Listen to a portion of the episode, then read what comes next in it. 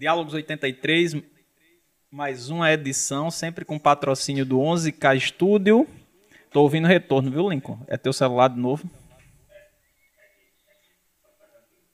É, sempre com patrocínio de 11K Studio, Romão JR Cursos, que é meu curso online de português. Entre nessa também, viu, professor? Vale a pena. O pessoal poder ter suas aulas em todo lugar do Brasil. E o Pastelão Mania, que já deixou aqui um pastelzinho pra gente. Obrigado, Elton. Obrigado, Pastelão Mania. Boa noite, professor Alex Fragoso, uma das lendas do voleibol paraibano. É um imenso prazer recebê-lo. Seja bem-vindo. Rapaz, eu, sinceramente, eu, eu tinha dado, uma, uma, uma, frase aí e não achei que ia usá-la aqui. Mas eu acho que eu vou usar. Romão, é muito bom ter amigos, viu? Começamos assim. É muito... Mas é, é, é um, uma, uma, uma observação justa que eu estou fazendo, porque o seu currículo fala por você. Teve aí eu vou, vou dizer assim, teve grandes. Eu ainda estou ouvindo retorno, Elizabeth. Bota o fone para ver. Não consegue botar. Pronto, aí como ficou bonito. Pronto, ó, parou o retorno. Uma coisa, o seu currículo fala por você. Cara que, que, que teve a possibilidade de treinar Zé Marco, de treinar Jojito, e eu acredito, sem fazer injustiça com, com Zé Marco nem com Jorgito, mas teve outros grandes atletas que, por uma questão de ocasião, de circunstância, não chegaram lá, mas que jogavam um voleibol que dava para ter chegado, não dava, professor? Com certeza. Tiveram vários e vários aí que, se tivessem acompanhado o, a trajetória de Zé Marco, né, o caminho que Zé Marco trilhou após a conclusão do ensino médio dele talvez tivesse brilhado no mundo afora aí. Um exemplo dele era o próprio Marco, que era o central que dividia com, com Zé Marco.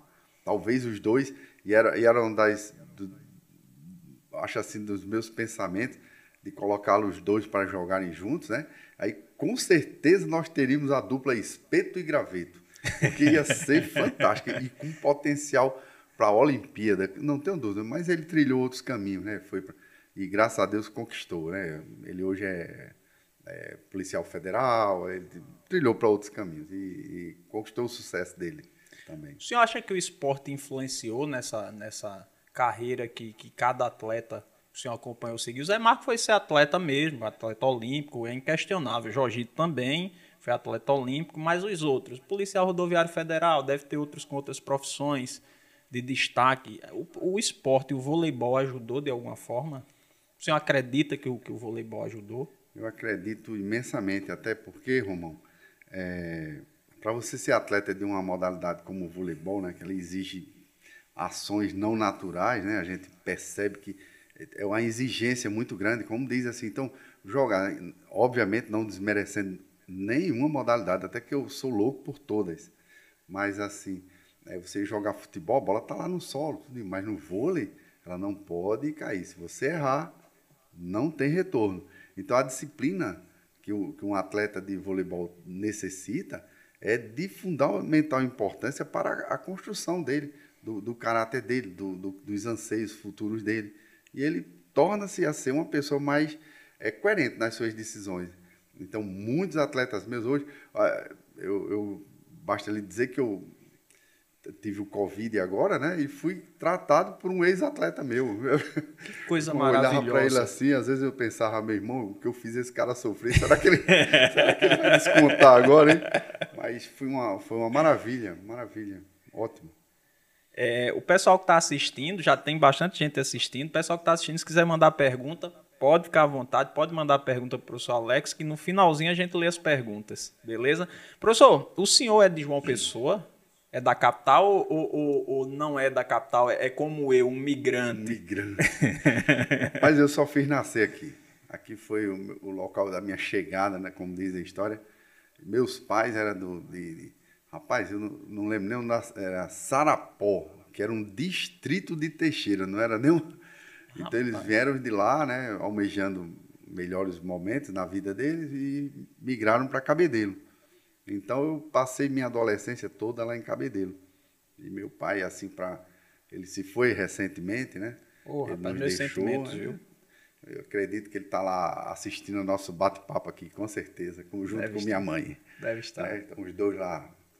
E, assim, foi um pilar na minha vida. Todos os dois. Os dois, meus dois pais foram, sabe, uma estrutura muito boa que foi dada. Então, o Cabedelo foi a base da minha, sabe, daquela pedagogia de rua que a gente estava conversando, né? Muito bom. Aí tem uma história que seu pai é, batia escanteio, era um bom jogador de futebol, era?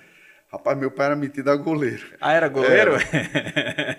Ele foi defender um pênalti meu, que eu, infelizmente eu tive que fraturar a mão dele, mas eu era muito ruim nisso aí.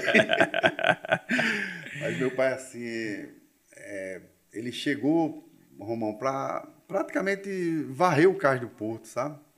E buscando aquelas melhores, ele, a melhoria para a vida dele e para a futura família.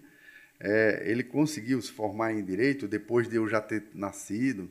Ele, ele lá, na, lá em Cabedelo, lembro bem que ele entrou no, nos movimentos estudantis, ele foi ele foi para é a UNI, né? A União Uni, Nacional é. dos Estudantes no Rio, com um uniforme emprestado que ele não tinha como comprar. Mas assim, foi um terminou chegando a ser prefeito de Cabedelo. Foi mesmo. Prefeito de Cabedelo.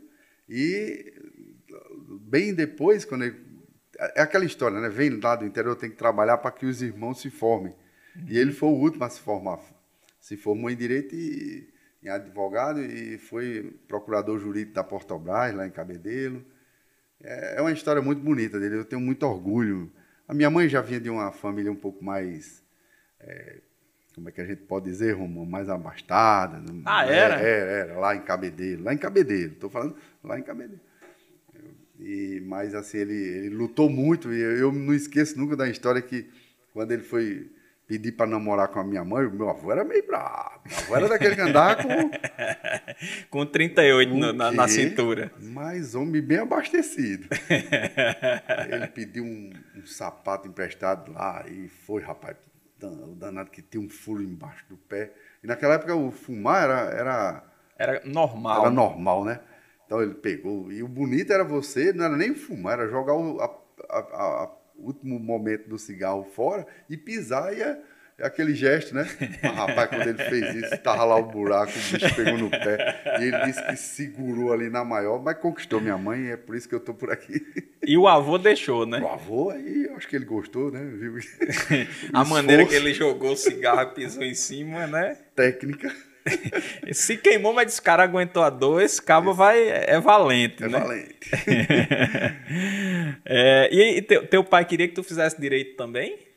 Aí, Romão, tem uma história, por exemplo, assim, é, direito marítimo não é, não é para todo mundo aí, até porque tem um porto. Então, uhum. a especialização do direito marítimo era bem menor. Então, meu pai era um dos que entendia direito marítimo, junto, juntamente com doutor Derli Pereira, não sei se você conheceu. Não, não, não conheço. Ele foi presidente do, de um partido político aqui, foi uma pessoa muito influente aqui na Paraíba, candidato a governador. E eles dois eram os mestres do, do direito marítimo, né? E de repente, o que acontece? O doutor Derli parte para uma área, um caminho, outro trilho, trilhar outros caminhos, né? E meu pai ficou lá na frente do direito marítimo. No, quando ele se aposentou, Aí o que é que acontece?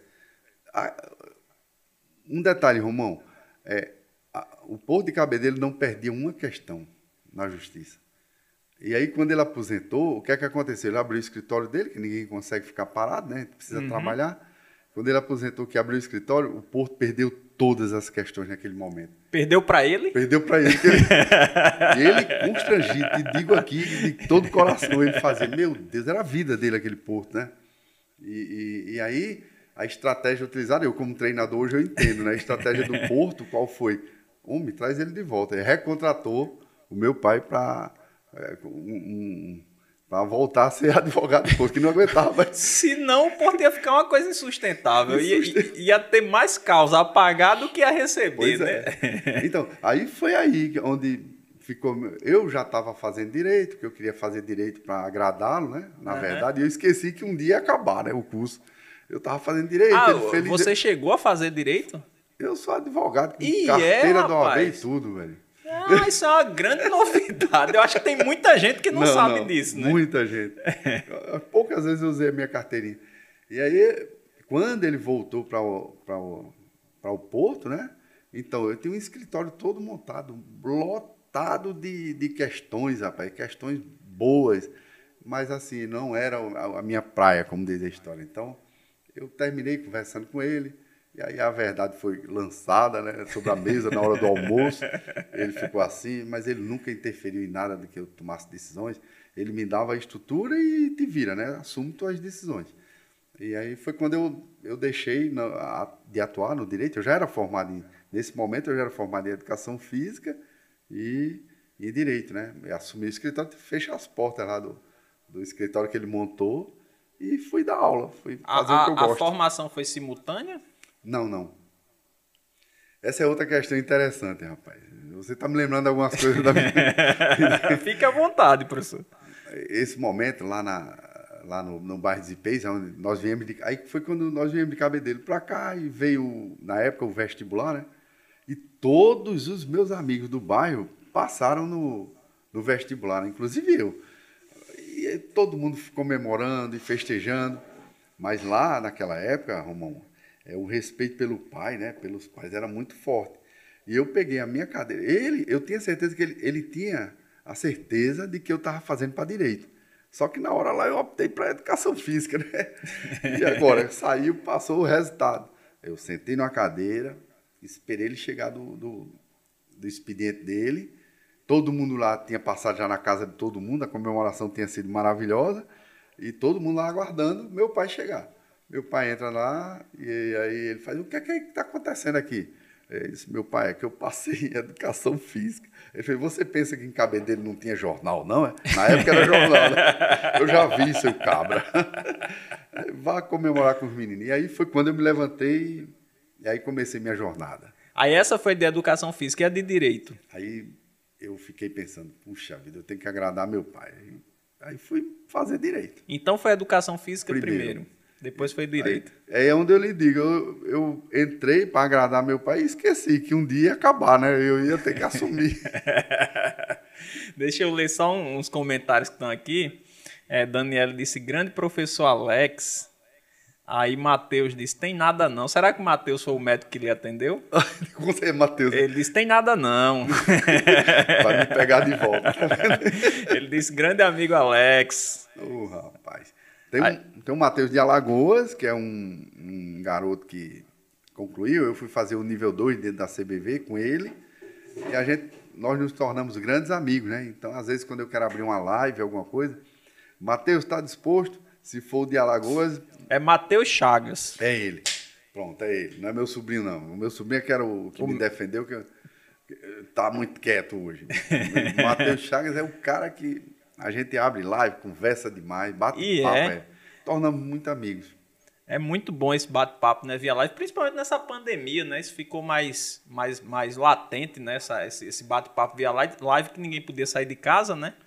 Romão, a gente sabe que essa pandemia foi destruiu muita coisa, né?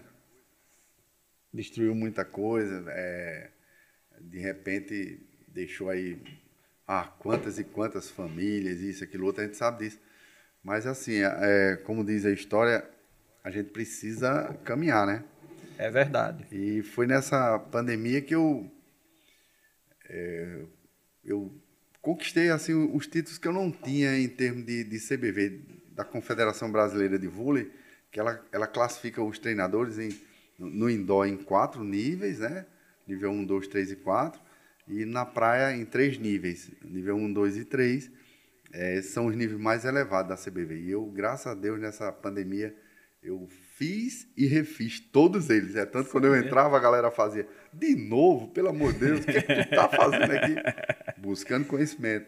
Eu lembro que a gente até tentou fazer uma live hum, e você disse, não, eu tô terminando o artigo aqui da CBV ah, e tal, que é muito puxado. Aí eu disse, então, beleza, termine, depois a gente marca. E eu descobri até uma coisa, hein? a história dos complexos, né? dentro do voleibol, isso veio lá na, da Europa, dos Estados Unidos, então tem algumas coisas, por exemplo, na, na Europa eles chamam de complexo K1 e K2, no, na, na, nos Estados Unidos, ele tem a, a história do side out, né? Que nós Uhum. adotamos para cá, né? Eu no vôlei de praia, muito isso. E, rapaz, tudo foi feito pro indoor. Eu estava defendendo lá em Saquarema o meu tema, que era esse. É, quando, de repente, que eu passo o slide, aí eu olho e vejo que a diferença no, no voleibol indoor é que a bola, quando toca no bloqueio, Romão, ela toca, você tem direito a defesa, levantamento e contra-ataque. Isso. Na praia, não. Na praia, se ela toca no bloqueio, ela já conta como primeiro Com o toque. primeiro toque. E aí desestruturou a minha defesa, porque todos os complexos no mundo todo trata dessa forma. O, o K2 seria bloqueio, defesa, levantamento e a transição, que é para o contra-ataque. Uhum. E na hora lá, rapaz, com o slide montado, inclusive, quem estava para avaliar a minha defesa era Rossini, né?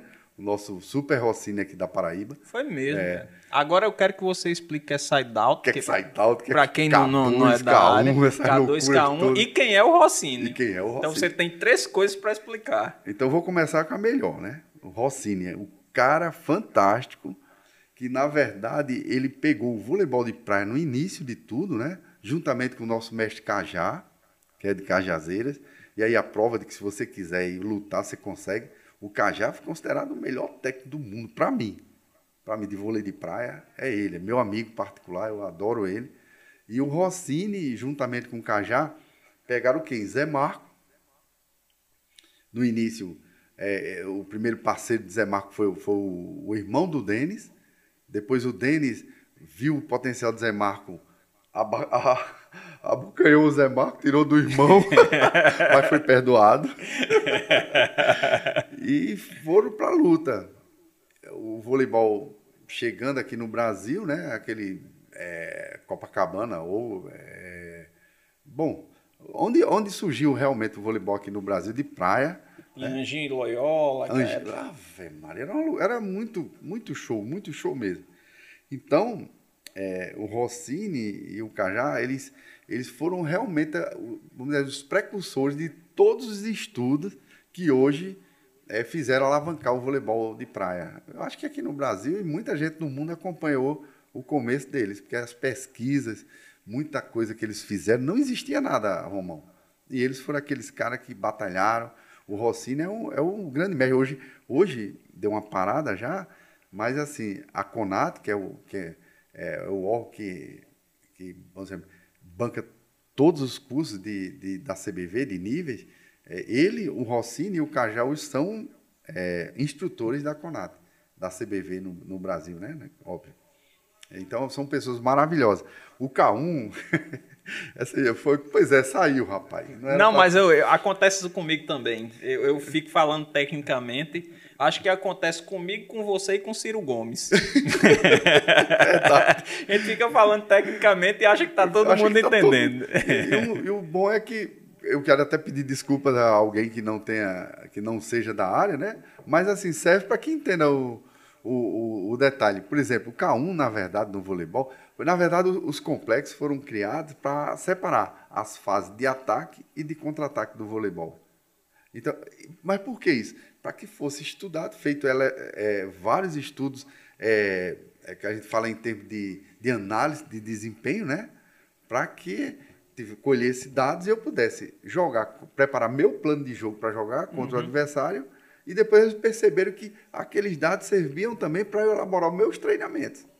Tá entendendo? Interessantíssimo. Então, essas fases de- do jogo, né, de ataque e contra-ataque, então, na Europa chamam de K1 e K2. Na, na- nos Estados Unidos, side out e transition. É a fase de, de- a side out seria a saída de bola, a primeira bola, a tomada de bola, né? E a transição para o contra-ataque seria o K2. Aqui no Brasil é ataque e contra-ataque. Mas nós gostamos muito do que, é, que vem de fora, então a gente chama de side out. E fica mais bonito. Fica muito mais elegante. ela, O voleibol merece. Mas a explicação foi muito clara, viu? Foi Deu- muito deu? clara. Deu para entender perfeitamente, inclusive sobre Rossini e Cajá. Eu não, não sabia, não conhecia. Uhum. Não conhecia. Tem, um- tem uns camaradas que são assumidades em determinadas áreas e que o restante do mundo não conhece, né?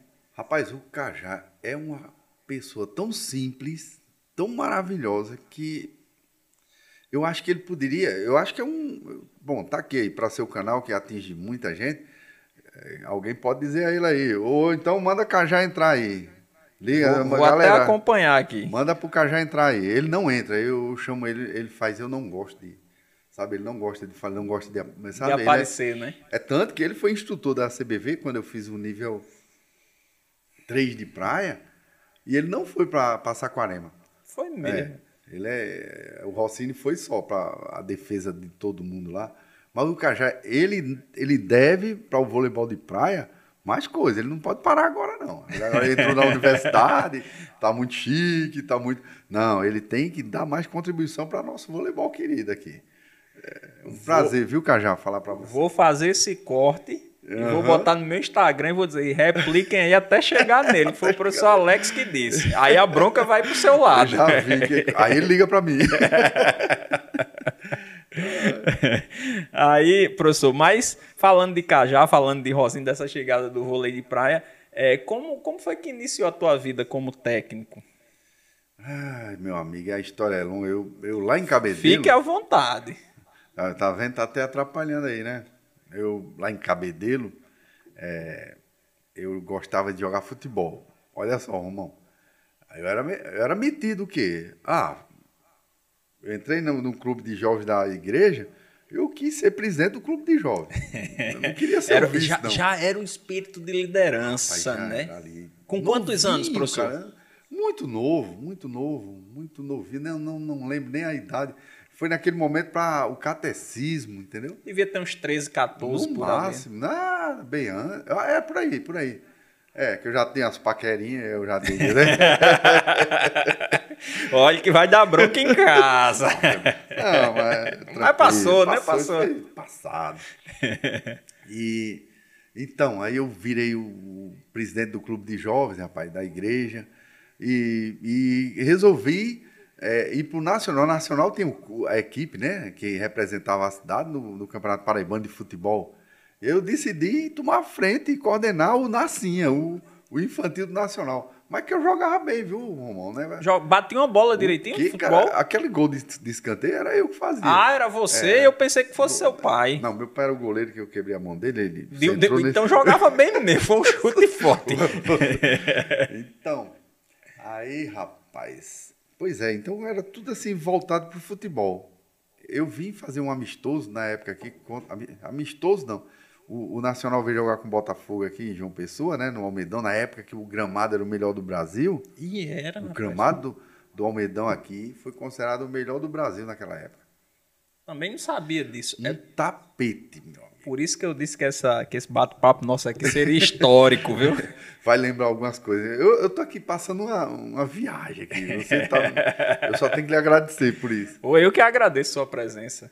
Então, rapaz, lá no, no campo de Cabedelo, o gramado era assim, meio. Como eu já tô aqui, sabe? Meio carequinha, os espaços. Então você tocava devagar na bola, rapaz, ela ia numa velocidade incrível. E lá vou eu, na época você podia devolver a bola pro goleiro o goleiro manda a bola, lá vem a, como é a, o ataque os, atletas, do... os atletas de meio campo do Botafogo para cima de mim e o goleiro pediu para devolver a bola. Aí eu pensei, tá devolvendo lá em cabedelo, meu amigo. Toquei a bola devagar. A bola parou entre eu e o goleiro. Ei. o cara do Botafogo veio e fez um gol. Eu só não fui chamado de santo naquele momento. Contrapartida, Fiz um gol de falta, que eu era craque nesse gol de falta. Tá faltando na, na seleção brasileira um cabo lá para fazer gol de Rapaz, falta. tá faltando um bocado de coisa. Um bocado de coisa. Tá faltando. O técnico é bom. É bom, é bom. Tec... Eu acho o Tite, Tite um cara bom eu e um cara sério, né? É, eu gosto dele. E aí, Romão, o melhor de tudo dessa história, deixa eu te dizer, é que eu saí lá, aí eu fiz um, eu fiz um passe maravilhoso. Eu era bem novinho em relação aos, outros. Os outros. E eu saí de lá com um contrato praticamente pro Botafogo. Foi mesmo, rapaz? Se eu ter entrado aí, acabou, né? Tinha ido pro futebol. Mas aí quando cheguei em casa, meu pai pegou assim o um contrato fez. Na hora do almoço. Lá em casa era tudo na hora do almoço. Tchá! Rasgou na hora, brother. Foi mesmo, Alex. Ele viu o que de errado no contrato. Ele, ele não achava... queria que você fosse não, jogar. Não. Ele sofreu muito na vida e achava que naquela época o jogador de futebol não a profissão né, de, de futebol talvez não, Ele, que, na, ele tinha no coração dele que eu fosse advogado e trabalhar com ele. Eu acho que é o sonho de todo pai, né? É. Querer que o filho acompanhe. O meu, eu queria que o meu fosse professor de educação física. eu, eu, bom, um, um, virou fisioterapeuta, o outro. É, tá ali, né? Tá lá. Tá lá. E o outro tá tentando aí é, algumas coisas aí. E, então, Romão, aí surgiu. É, eu saí do futebol, entrei aqui em João Pessoa, um colega meu me convidou para a equipe do, do Pio 12 e é o Mano Delgado. Não sei se você conheceu o Guilherme Delgado. Não, não conheci. Delegado, braço forte, firme. Ainda é vivo? É vivo, é vivo. Hoje ele é, ele é o cara que. Ele hoje tem um poder gigantesco aí. Eu tinha certeza que ele ia chegar onde ele queria. Foi o meu primeiro e único técnico, né? E eu aprendi muito com ele. Mas ele foi teu técnico no futebol ou já no vôlei? Vôlei. Já no, no vôlei. vôlei. Aí você, depois teu pai rasgou o contrato, aí, aí você eu... ficou. Aí rasgou o contrato e até você chegar no vôlei. Como é que foi a história? E aí eu tava. No... O auge da sua carreira foi no futebol foi esse contrato com o Botafogo. Contrato. Aí seu pai foi lá e disse: não. Sei, não é por aí não que eu quero. aí como chegou no vôlei? Eu tava no, no intervalo lá do, do Pio 12 e um amigo meu, muito particular, na, na época, me convidou. Rapaz, vamos entrar você é alto. Olha, imagina, eu com 1,70 e pouco, naquela época eu era alto. E fui ser central da minha equipe. aí hoje a gente tem central com 2 e 10. 2 e 10, 2 né? e 20, 2 Brincadeira, velho. Mas assim, então, e, e, talvez seja isso que eu fiz a minha cirurgia de joelho, né? e o mano era, sabe, linha dura, linha dura. Meu irmão, eu sofri muito com aquele cara. Mas aprendi muito na minha vida. E e aí me apaixonei pelo voleibol, entrei na educação física e virei técnico de voleibol. Não sei se você ouviu falar no, no Ivan Ricardo. Não. É outra, aí é lenda. Aí Diga é quem é. lenda, é. É um, um, é um professor universitário do Unip, ele, ele, ele entende de voleibol como ninguém, eu acho que no Brasil. E eu acho que a esposa dele não gostava muito de mim, não, sabe por quê? Você era um aluno chato. Eu era chato. No, no, no final de semana, ele, ele, teve o azar de morar perto de mim. Aí no final de semana, é, quando ela, eu acho que queria estar tá com, com a família, queria o marido. a atenção do marido. Bem cedinho eu lá na porta dele, pá, pá, pá, pá. Aí ele abria, rapaz, tirava vídeo, cassete, fitas, ele elaborava tudo e botava, discutia sobre voleibol comigo. E eu acho que foi aí que eu fui me apaixonando de um jeito. E ele me levou para ser assistente técnico da seleção paraibana. Então, para mim, foi aquele, sabe, momento que se eu tinha dúvida, Romão, aí eu. Acabou, acabou ali. ali. Acabou ali. É, Miro Carlos, você conhece? Miro Carlos Carvalho, deu boa noite aqui já três vezes. Foi meu atleta também. É, foi? Hoje é apto da, yeah. da federação. Da, aliás, ele é apto nacional hoje. É, ele fez parte do time. É, ô Miro, responde aí por gentileza. Se você foi, fez parte do time com Cláudio lá de, de, de, Rio Tinto. de Rio Tinto, eu acho que ele era da equipe. Cara. Da equipe de que Cláudio participou. Cláudio participou. Mas, rapaz, mas o cara jogar no ângulo era um ibope muito é. grande, rapaz. Eita, foi uma época maravilhosa. Não sei se o CA já era auge na época. Não, o CA, é, o CA passou a ser auge quando você foi seu técnico é, do CA. O, o CA foi, foi anterior ao, ao, ao ângulo. ângulo. O CA foi o, o, Na verdade, eu comecei no Colégio Nossa Senhora das Neves. Agora você dizendo que jogou muito, eu fiquei na dúvida se era Cláudio que jogava muito ou Márcio. Porque tinha Márcio, que era outro galego que tinha uma pancada forte. Lá de Rio Tinto também. Jogou no ângulo também. Mas foi Cláudio que levou ele pro ângulo. É, né? É, eu acho que ele só jogou um ano. Porque Márcio, ele deve estar assistindo a live, eu vou dizer um negócio, mas que não é novidade. Márcio era indisciplinado. Era um, era, um, era um bom jogador de vôlei, mas não era um bom atleta. Ah, tá. Que o atleta corresponde é, à disciplina, fazer atividade física direito e jogar. Né? Ele era um, ele era, acho que ele só estudou o terceiro ano no ângulo. E, ah, e foi tá. Cláudio que levou. Mas ele tinha uma pancada forte, era a pancada mais forte lá de, de, de, de Rio Tinto. Rapaz, tem umas histórias aí, inclusive aqui, é, é, você até me perguntou, negócio de pancada forte, eu, eu, eu, tenho uma recordação que eu vou dizer um negócio. No dia que eu encontrar aquele Harley, não sei se você ouviu falar no Harley. Já ouvi falar muito. Foi uma das grandes finais, CA e 2001. Mas, Romão, hoje, hoje nós estamos sem nada, velho. Romão, naquela época, o ginásio do, de, do DED, do antigo DED, lotava os dois lados e lotava o fundo e o outro. E a, as finais mais brilhantes de uma taça santista que teve aqui na Paraíba, não sei se você recorda, eu, eu, fui o, eu tenho a honra de ter sido o último campeão dela, né? eu fui o vice-campeão no ano anterior para Paulinho, Paulo Rosendo, um meu amigo maravilhoso, treinador da época do 2001. E no ano seguinte nós também fizemos a final. Aí eu ganhei, né? E no outro ano acabou a Santista. Lamentável. Mas assim, o Rally jogava pelo 2001. E nessa época nós tínhamos três ou quatro bolas no máximo. Não vou botar quatro bolas, eu me lembro era três, mas vou botar quatro bolas para não ficar tão feio, né? então, aí o que acontece? No aquecimento, cara, contra o 2001, esse rally, óbvio que a bola já estava um pouco sofrida, né? Afinal de contas. Mas ainda dava para jogar não, nas partidas. Eu ia me ajudar nos meus três, né? mas o cara estourou a bola, velho e estourou, literalmente. A bola bateu a bola, ela fez e ficou lá no chão. E eu olhei para ele assim, aí ele pediu desculpa, eu, eu, obviamente, né, como, como professor, não, tranquilo, que é isso. Por dentro, eu tá, te pego lá fora, E bola, cara. Agora tem, tem boato que ele estourou até bola em, em vôlei de praia, rapaz. Meu Deus, essa eu não sabia. Tá vendo tem, aí? Eu não sei se é exagero de quem me contou, mas dizem não que. Não duvido, que, não. Que ele estourou.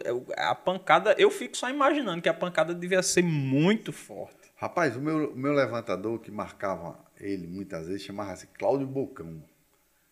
Não é porque a boca dele era muito grande, não. É porque o meu amigo falava demais. Ele ficava bom de, de goela. E ele, rapaz, quando o Halle atacava, ele virava para mim, já era, eu já olhava para ele, porque a gente já tinha esse, esse, esse diálogo. Esse diálogo. É, né? Em homenagem a isso. Exatamente. Então, ele, ele fazia assim. Mas doía, velho. Ele dizia, Alex, você não tem ideia da pancada que esse cara bate na, na mão da gente. Eu digo, mas você não tem ideia a pancada que eu vou dar se você tirar as mãos. é, é, Miro Carlos respondeu aqui que, que realmente era, sim, éramos apenas seis atletas na época. Ah, sim, teve esse. Aí ele deu a escalação aqui. Eu, Miro Carlos, Cláudio, Jonas, Lúcio, João, Alberto e Rony. Rony, Rony Carlos. Rony, hoje ele é advogado ele, ele, ele tributarista, eu acho. Rapaz, ele levantava baixinha no meio de manchete. E era, cara. É capaz de, de, de Mirocalo confirmar. Eu não tenho muitas lembranças dessas coisas, não, sabe? Mas você tem uma memória muito boa, rapaz. Tá caminhando, tá caminhando. E, e você lembra até o que o pessoal tá fazendo hoje, que é hoje. incrível isso. É, ah, meus, meus alunos. Rapaz, eu, eu tive uma perda de memória. Foi muito difícil nesse momento no ângulo, na minha passagem do ângulo para mas assim, eu tinha tanto carinho pelos meus alunos, os meus atletas, a gente era como uma família, entendeu? Eu, me, eu recordo muita gente, de muita gente.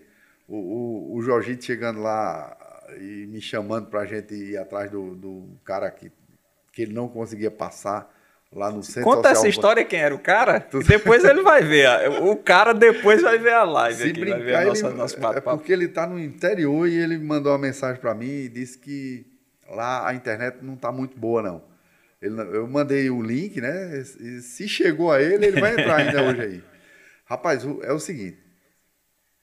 No CA, primeiro foi o Zé Marco, né? o, o rei do, do CA. O cara era o fabuloso, era o nosso, a nossa estrela. Após Zé Marco, a outra geração. Mas Zé Marco jogava muito mesmo, Alex? Rapaz, eu particularmente nunca vi tanta habilidade numa pessoa só. Era um cara, era, era, era, o, era, o, famoso cara completo, que completo. tinha um passe bom, o atacava passe, bem. Tudo, tudo. Ele só não tinha potência de ataque. E exatamente por isso, a gente marcava, Romão, na quadra. Agora, aí é o exemplo de um, de um, de um ser humano que, que busca o sucesso. Que eu sempre digo assim, a disciplina, como você falou aí, é muito importante. A dedicação, sabe? O Zé, por exemplo. Eu não vou dizer o seu apelido, não, viu, Zé? É, é, rapaz, ele não tinha potência. Mas, mas eu vou dizer um negócio que ele fazia. Ele pegava aqui, ó, essa mão, botava por aqui, Hum. e segurava nessa outra orelha aqui, velho. E era, O cara. quê? Então ele tinha facilidade de atacar, de sair de bloqueio, que era coisa de louco. Aí o que é que o treinador tem que ser? Ele tem que ter a visão mais na frente e dizer o seguinte: ele não vai dar pancada para estourar a bola. Ele não vai ser um rally. Mas, é um jogador inteligente. Extremamente habilidoso. E a inteligência daquele cara é, era coisa de outro mundo. Aquele cara não existe, não. Aí eu marcava na quadra o sistema defensivo do adversário e colocava, naquela época, aquelas fitazinhas crepe, né? No chão. Aonde ele deveria acertar a bola. Caramba. Sabe quantas bolas ele errava de 10? Se errasse um, era muito. É mesmo, Alex. Por isso que na praia ele virou o que ele era. Uma precisão absurda. Nunca né? vi. E, e- e muitos outros tentavam replicar e não. Aí eu fazia uma pizza para quem conseguir chegar perto de Zé Marco. Era brincadeira. Outra coisa é que a gente treinava no, no ginásio do. Ah, esse é outra, outro detalhe, viu? Importante para a vida de, de muita gente aí que queira eh, conquistar o sucesso. Rapaz, e a gente treinava no ginásio do. Ô, ô Romão, agora quem vai me avivar a memória é você. Era DR, ali perto do. É DR, ali perto da, da Rui Carneiro. Ah, o pessoal que estiver assistindo, fala aí onde é o ginásio. O Eu, Miro. eu não ah, não, lembro. o Miro não. não era da época, não. É, pois é, eu acho que era o DR. O ginásio DR. Então ele tinha uma abertura que a gente saía para treinar meio-dia. Era o treino da fome que a gente chamava. meio-dia, duas e tanta da tarde, treino. Os cabos com fome e eu tomo pancada. E aí, nesse momento, o sol mas pegava numa parte da quadra ali atrás e a galera corria para sacar, por exemplo, do outro lado. Aí Zé Marco corria para o lado do sol, brother. E aí eu fazia, moçada, vamos dividir aí. Aí, aí ele chegava e fazia, deixa eles lá, Alex. Quando eles sacam três bolas, eu saco dez. Olha só. Do Tá lado vendo? do sol. Do lado do sol. Porque ninguém queria ir, ele podia sacar mais, né? Exatamente. É, Inteligência, É, né, só, cara? né? Inteligência. Inclusive, Zé Marco, se ele, se ele se disponibilizar a vir aqui pra gente bater um papo, ele tá convidadíssimo, viu? Convidadíssimo. Sei que você tem uns projetos aí com ele, daqui a pouco a gente vai falar sobre isso. Tá. Mas vamos embora que o papo Vambora. tá muito gostoso. É, Mi- Miro Carlos aqui disse essa equipe era. Sim, ele já, já respondeu. É verdade, o ângulo mudou um pouco a visão do voleibol escolar em João Pessoa. Tá dizendo que o, o ângulo, sob sua, sua tutela, né? Mudou a visão do voleibol de João Pessoa. É verdade isso? Rapaz, Concorda com ele? rapaz, é o seguinte, aquela primeira frase no início do nosso papo, sabe? Ter amigo é bom demais. Mas eu acho que é verdade. Eu acho que é verdade. Alex, eu estar aqui conversando com você hoje é uma grande satisfação, porque a fama lhe precede. O que o pessoal falava de você nos campinhos de pelado em Rio Tinto, isso em 2000, 2000 e 2000 por aí, 2001 né, e tal, cara? era uma coisa absurda. E eu não sabia. Eu não sabia, tanto quando eu publiquei lá no meu Instagram que, que, que ia estar com você hoje batendo esse papo aqui, alguns ex-alunos, alguns ex-atletas seus mesmo. comentaram lá. Acho que Jarlson, eu não sei nem se Jarlson, foi- lembro de Jarlson. Se ele foi seu atleta, mas ele lembra de você com muita clareza. Já eu acho que foi da escola técnica. né? E isso da escola técnica. Luciano, que é levantador. Sim. É muito. Olha, um abraço aí para todos vocês aí. É um prazer imenso estar aqui com o Romão. A gente é, tentou uma vez, um momento estava meio difícil, né? Tava na, numa pressão violenta. Escrevendo. Muito estressado naquele momento, mas graças a Deus, é, mais uma barreira superada, né? E agora estar aqui com você, Romão, é uma, é uma satisfação imensa. Eu só en- encontrar aí é, pessoas do, do meu passado, né? Isso é, É, muito bom. e- e daqui a pouco, quando a gente for ler os comentários aqui que o pessoal tá fazendo, aí você vai ver a pressão aqui, viu? o pessoal gosta muito de você, viu, Alex? Só vou lhe adiantar isso. Daqui a pouco a gente Ah, lê os comentários. Você também comandou a equipe de vôlei universitário, foi? Ah, Como essa foi é, essa história? Essa, essa é boa também. Essa, quer dizer, as histórias, eu sou meio suspeito, as minhas histórias, essa é boa também. Você, você comandou primeiro a equipe de vôlei universitário ou foi primeiro a seleção de vôlei paraibano? Hum. Vamos botar na ordem cronológica, vamos, né? vamos lá. Rapaz, eu tive a honra de dirigir a seleção paraibana, porque para todo treinador, principalmente aquele que está iniciando, é uma satisfação. Ainda, tá Ainda tem aí? É uma satisfação imensa você ser treinador da, da seleção do teu estado, né? Ah, com Eu acho que certeza. aquilo ali é um, É, e eu bem jovem, então aquilo ali para mim era uma loucura. Então a gente treinava muito. E obviamente, né, um, um técnico ele necessita de atletas com qualidade, né? Porque ele sem atletas não consegue chover no não, deserto, não, né? É difícil demais. Também digo que um atleta de qualidade precisa de um bom treinador. Mas também digo que um talento chega, sabe? Se o treinador dele não atrapalhar a vida dele. Mas, Alex, se você olhar direitinho, viu, Elizabeth? Eu sempre digo isso. Sempre digo isso. A vida do professor é não atrapalhar. Não... se você pelo menos conseguir não, não atrapalhar, atrapalhar, tá bom demais. Perfeito, velho. Então, aí na época, é... aí me convidaram, né, para Primeiro foi o, aquele ilustre Ivan Ricardo, que me colocou como auxiliar técnico do. Do Unip. Do. do, do, do o, o, Ivan Ricardo era do, do Unip, era professor Isso. da cadeira de voleibol do Unip. E ele me colocou como assistente técnico do voleibol feminino, com o Mano Delgado. Tinha sido meu treinador no Pio 12. Aí para mim era tudo uma honra, porque eu tinha aquele cara como um deus. Afinal de contas, naquela época, a gente tinha os nossos treinadores, nossos professores como sabe, um respeito, um magnânimo. Ele, quando pedia um tempo que eu fazia uma besteira, eu pegava meus colegas e jogava na frente, assim, para com medo do que, que, ele ia fazer comigo. Mas eu tinha um respeito tão grande e foi uma honra. Até que um, um colega meu hoje, um amigo de, de profissão, professor João Pereira, é maravilhoso, um cara, sabe, dedicado, com uma história maravilhosa também. Ele viu a gente passar o treinamento do, do, do, voleibol feminino e ele era técnico do masculino na época. E aí no outro ano ele me convidou para ser auxiliar dele no masculino, que ele disse, rapaz, o trabalho que tu fez lá, se tu me ajudar aqui, a gente consegue mais coisas. E eu aceitei é, prontamente também, né? Que era uma oportunidade boa. E daí eu assumi a seleção. Teve um problema lá, não lembro qual foi, é, agora me fugiu a memória, a gente tá, sabe, nesse momento a gente fazer. É, e a gente tá passando aí um, quantos anos de história, Alex?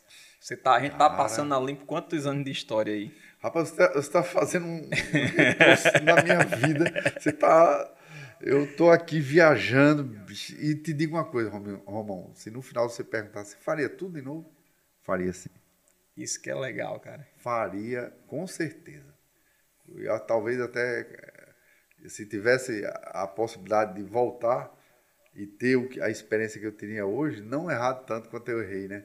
Mas assim, é construção, né? faz vida, então parte, então... né? Faz parte, né? O erro faz parte. E eu, eu assumi a, a seleção nesse momento e eu tive quatro passagens na, na divisão, na primeira divisão, como treinador. É, eu até procurei, eu não ligo muito para essas coisas, é, até eu acho chato isso, porque era para eu ter mais zelo por essas coisas. Mas assim, eu peguei ainda uma medalha, não sei se dá para ver. Dá, mostra, mostra onde, Elizabeth. Qual é a... Mostra Bom, aí que a gente vê onde é. Mostra, mostra naquela ali. Naquela essa, ali, essa medalha Alex. não tem mais aqui? aqui? É mesmo, é nessa aqui. Pronto, não, não tem mais assim, sabe, as coisas? Tá. Então essa aqui, essa é a medalha de, de campeão brasileiro da primeira divisão. Nós participamos de, de quatro edições. Das quatro, nós trouxemos quatro medalhas para Paraíba. Foi sabe? mesmo, cara. É, foi Aí essa, essa foi o quê? Foi, foi, essa foi, foi, a de campeão brasileiro juvenil é, pela, fede, pela, pela Federação Paraibana de Voleibol, né? dirigindo a seleção paraibana. Que coisa então, fantástica. Nós temos duas de terceiro lugar. Tá aí de... também, Alex? Tá não, tá não. Eu, eu, eu, eu vasculhei aqui algumas coisas lá para trazer para você, mas eu, eu, não, não, eu não tenho, rapaz. Eu preciso ter um pouco mais de zelo por essas Mas coisas. você vai mostrando que você trouxe mais. Tem mais aí? Tem, mais... tem. Mais recente, aí tem, foi no Tem mais quatro, tem mais quatro aí. Eu quero saber Essa a história foi... dessas, dessas medalhinhas aí, hein? Então, nós tivemos, olha, dois terceiros, um de vice-campeão brasileiro e um de campeão brasileiro. Então, trouxemos das quatro participações, nós Chegou no chegamos, pódio. Chegamos, Chegou pódio, no pódio. Todas quatro.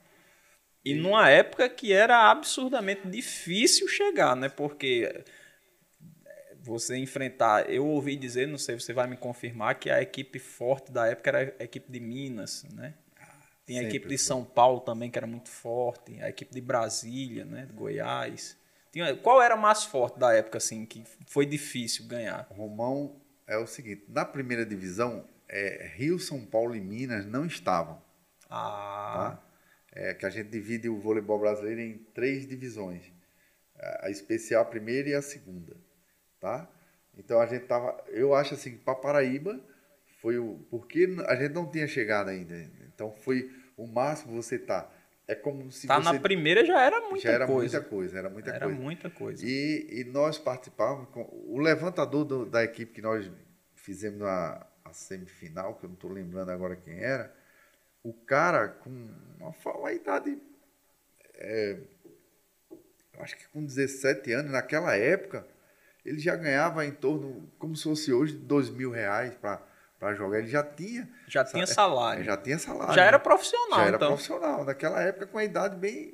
bem- Não tinha nada de assinado de, de- de- Não sei, nem lembro agora. Não vou nem entrar nesse detalhe porque eu não me lembro, então não é bom a gente. Mas assim, eu sei que ele ganhava salário para jogar já. Então era dedicação, era. era... Eu, eu sempre digo, a Paraíba sempre teve excelentes valores. E o que diferencia muito a Paraíba dos outros estados que você citou aí, porque a gente sempre diz que é o triângulo, sabe? É, é Rio, São Paulo e Minas. É a base do, do voleibol brasileiro. É, esses três aí são. é, a outra medalha que eu vou dizer para você foi contra Minas. E essa história foi boa, viu? Mas assim, é, nós temos excelentes treinadores, atletas, sabe? E eu digo sempre que a diferença nossa para eles sempre foi a parte física, onde diziam para mim que ah, na época riam. É por isso que o Miro falou aí que a gente tinha, rapaz, era coisa incrível assim, equipes maravilhosas treinadas por meus amigos maravilhosos. E, e a gente juntava uma galera lá, ia para cima e terminava.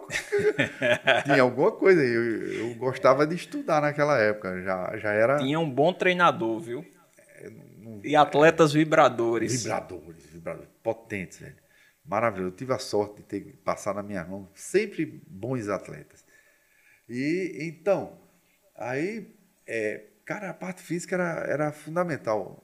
Romão, a gente jogava o primeiro set com todo mundo de igual para igual.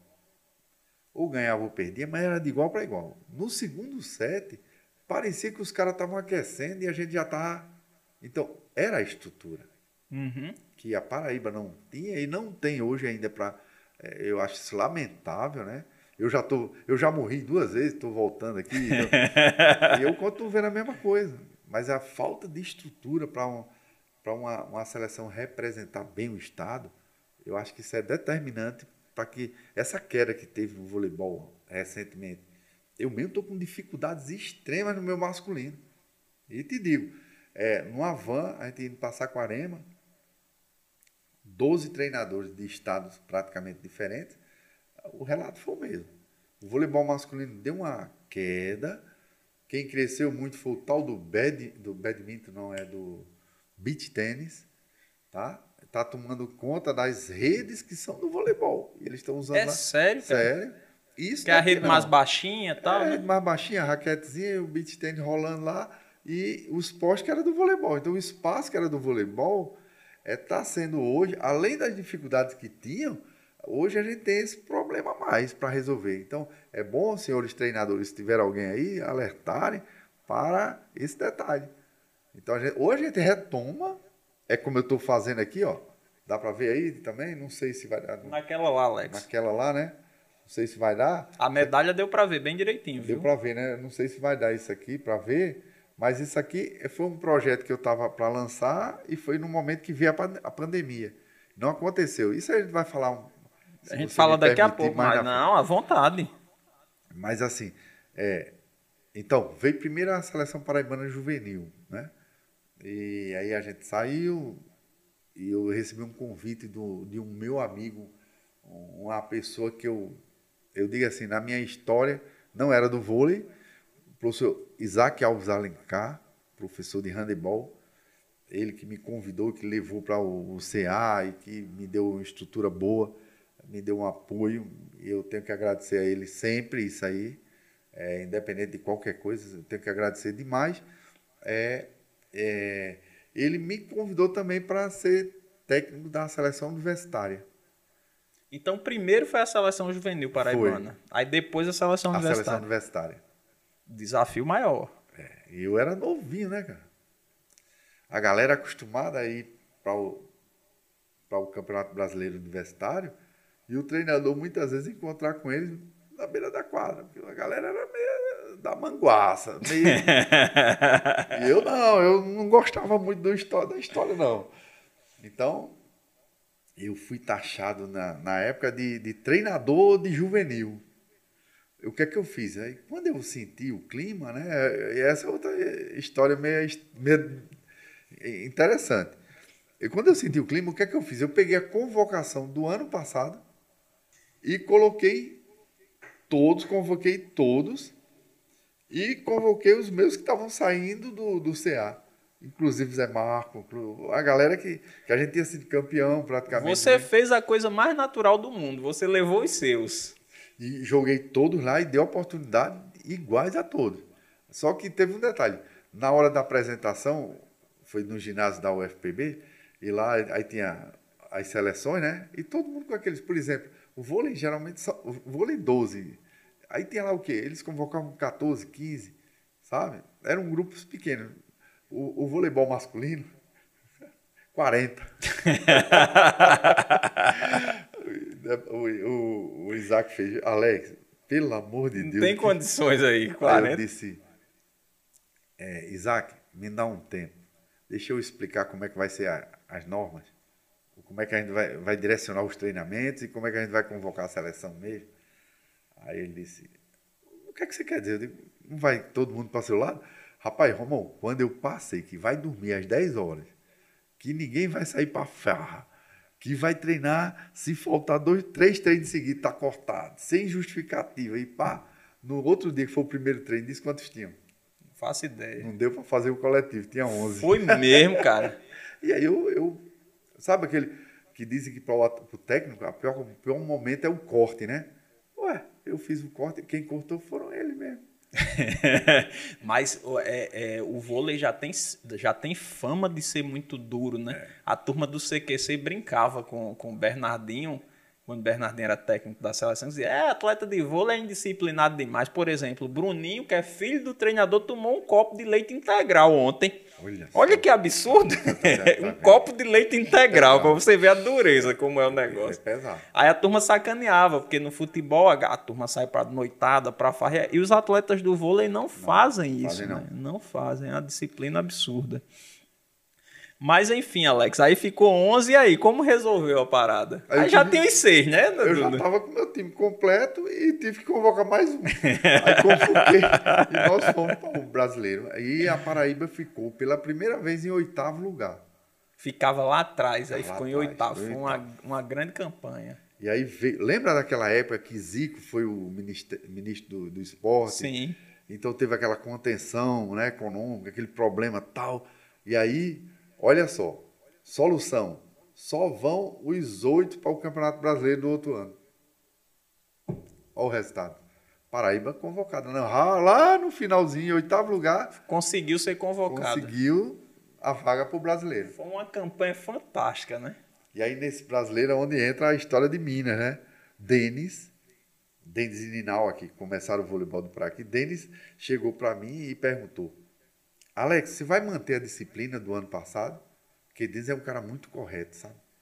Aí você vai manter a disciplina? Eu digo, mas Denis, não tenha dúvida. Estamos aqui com o Zé Marco, com a galera toda, inclusive Cajá jogando. Aí eles, pois então pode me convocar. Eu recebi várias convocações, nunca aceitei, porque eu não queria sair para viajar, para passear. Aí, olha só. E aí, Cabeça de atleta. Vai agregando, né? Resultado, primeira medalha da Paraíba no voleibol universitário voleibol masculino. Aí adulto. foi o quê? Foi, terceiro, foi terceiro, terceiro lugar. lugar. Essa medalhinha não tá aí não. Tá, tá não. Disputa com Minas. Nós ganhamos no 3 a 2 Foi um jogão. Inclusive, eu tenho uma mania de quando terminar o jogo ganhando ou perdendo, eu vou cumprimento o técnico adversário. E nesse momento eu fui cumprimentar o técnico de Minas, o cara, eu, ele tava simplesmente dizendo assim: "Meu amigo, como é que eu vou justificar que eu perdi a medalha de terceiro lugar para Paraíba?" tu tá vendo? Confusão. Mas cumprimentou você? Rapaz, não lembro não, que eu acho que eu dei as costas e voltei. Ficasse, ficasse tava, chateado com o cara. Tava, o negócio era pegado. Lá. Mas é engraçado isso, né? Porque é outro tempo, porque eu, eu acompanhei a, as Olimpíadas agora, o Brasil jogou contra o Quênia, que é um, que é um país que não tem tradição no voleibol, e eles jogaram com todo o respeito do mundo, não pegaram leve.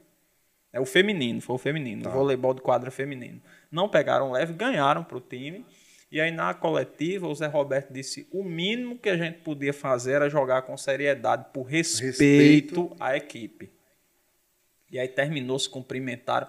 E foi um trato, foi uma coisa bonita, sabe, Alex? Porque foi um trato muito respeitoso com a equipe.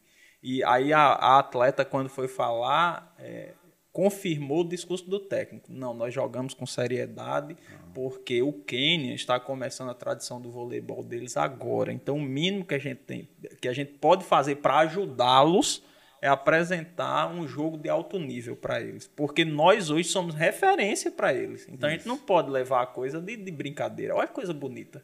É, o respeito no voleibol. O voleibol eu acho um esporte. Sabe? A gente, a gente não tem o, o cara que está do outro lado como inimigo, não. Nós temos como adversário. E a gente valoriza o adversário porque para você ser campeão, você precisa do adversário. Você precisa do outro. O voleibol, eu acho que assim, o que mais, o que mais me, me move ao voleibol é, é o entendimento da necessidade do próximo. Você não joga voleibol sozinho. Você pode ser o craque, o Neymar, mas você não joga. Você tem que passar para alguém, alguém tem que levar. Você depende de outro. É um jogo de equipe, um é. jogo muito estratégico. Né? Estratégico, instrutivo, sabe? Que, que deixa a, a sociabilização aflorar. Eu acho isso maravilhoso. Eu sou apaixonado pelo voleibol. Eu acho que uma das coisas. É como diz, Alex, você prefere um treino de uma, de uma equipe de alto nível ou de uma escolinha? Rapaz, é, é muito diferente, sabe? As duas coisas. Mas assim, eu, se eu for para um ou para outro, o desejo é o mesmo. E lá embaixo, na, na, na base, Romão, aquelas crianças assistem um jogo aí, papai, eu quero treinar vôlei. E elas chegam para você com os olhinhos brilhando. Rapaz, eu não esqueço de nenhum dos meus alunos que chegam começando, porque eles têm sonhos, eles têm desejos, eles têm... e você tem que ter a responsabilidade de ofertar isso aí da melhor forma possível para ter os alunos. Que é, coisa bonita, é professor, o senhor falou, viu? Muito bonito. Muito bonitas suas palavras. Inclusive é voleibol com poesia, viu? Porque você é um apaixonado pelo voleibol. Isso é muito importante. É muito bom ver. É muito bom ver um apaixonado pelo voleibol, um apaixonado pelo esporte. Né? Mas você falou da, das crianças que, que, que gostam, gostam do voleibol, assistem o voleibol e chegam querendo treinar. Além dos times adultos, também houve umas conquistas no infantil, não houve? Ah, aí você chegou nas medalhas aí. Nessa, nessas não, coisas não, lindas não, que estão aí. Outras não trouxe também. Não, não trouxe não? Não. Não, mas não tem problema. Diga mas as eu... conquistas. E aí foi começando. Rapaz, desculpa, Romão. É, veio a geração de Zé Marco, veio a geração de Jorgito, depois veio a de Kiodai. Eu adoro esse garoto. Esse cara me, me lembra. Ele, inclusive, eu devo minha vida a ele, viu? A Kiodai? A Kiodai. Que é, cara. Tem outra história linda, mas se eu for contar, não vai dar tempo. Não, mas conte, fique à vontade. Aqui só acaba quando termina, né, Lincoln? Ixi,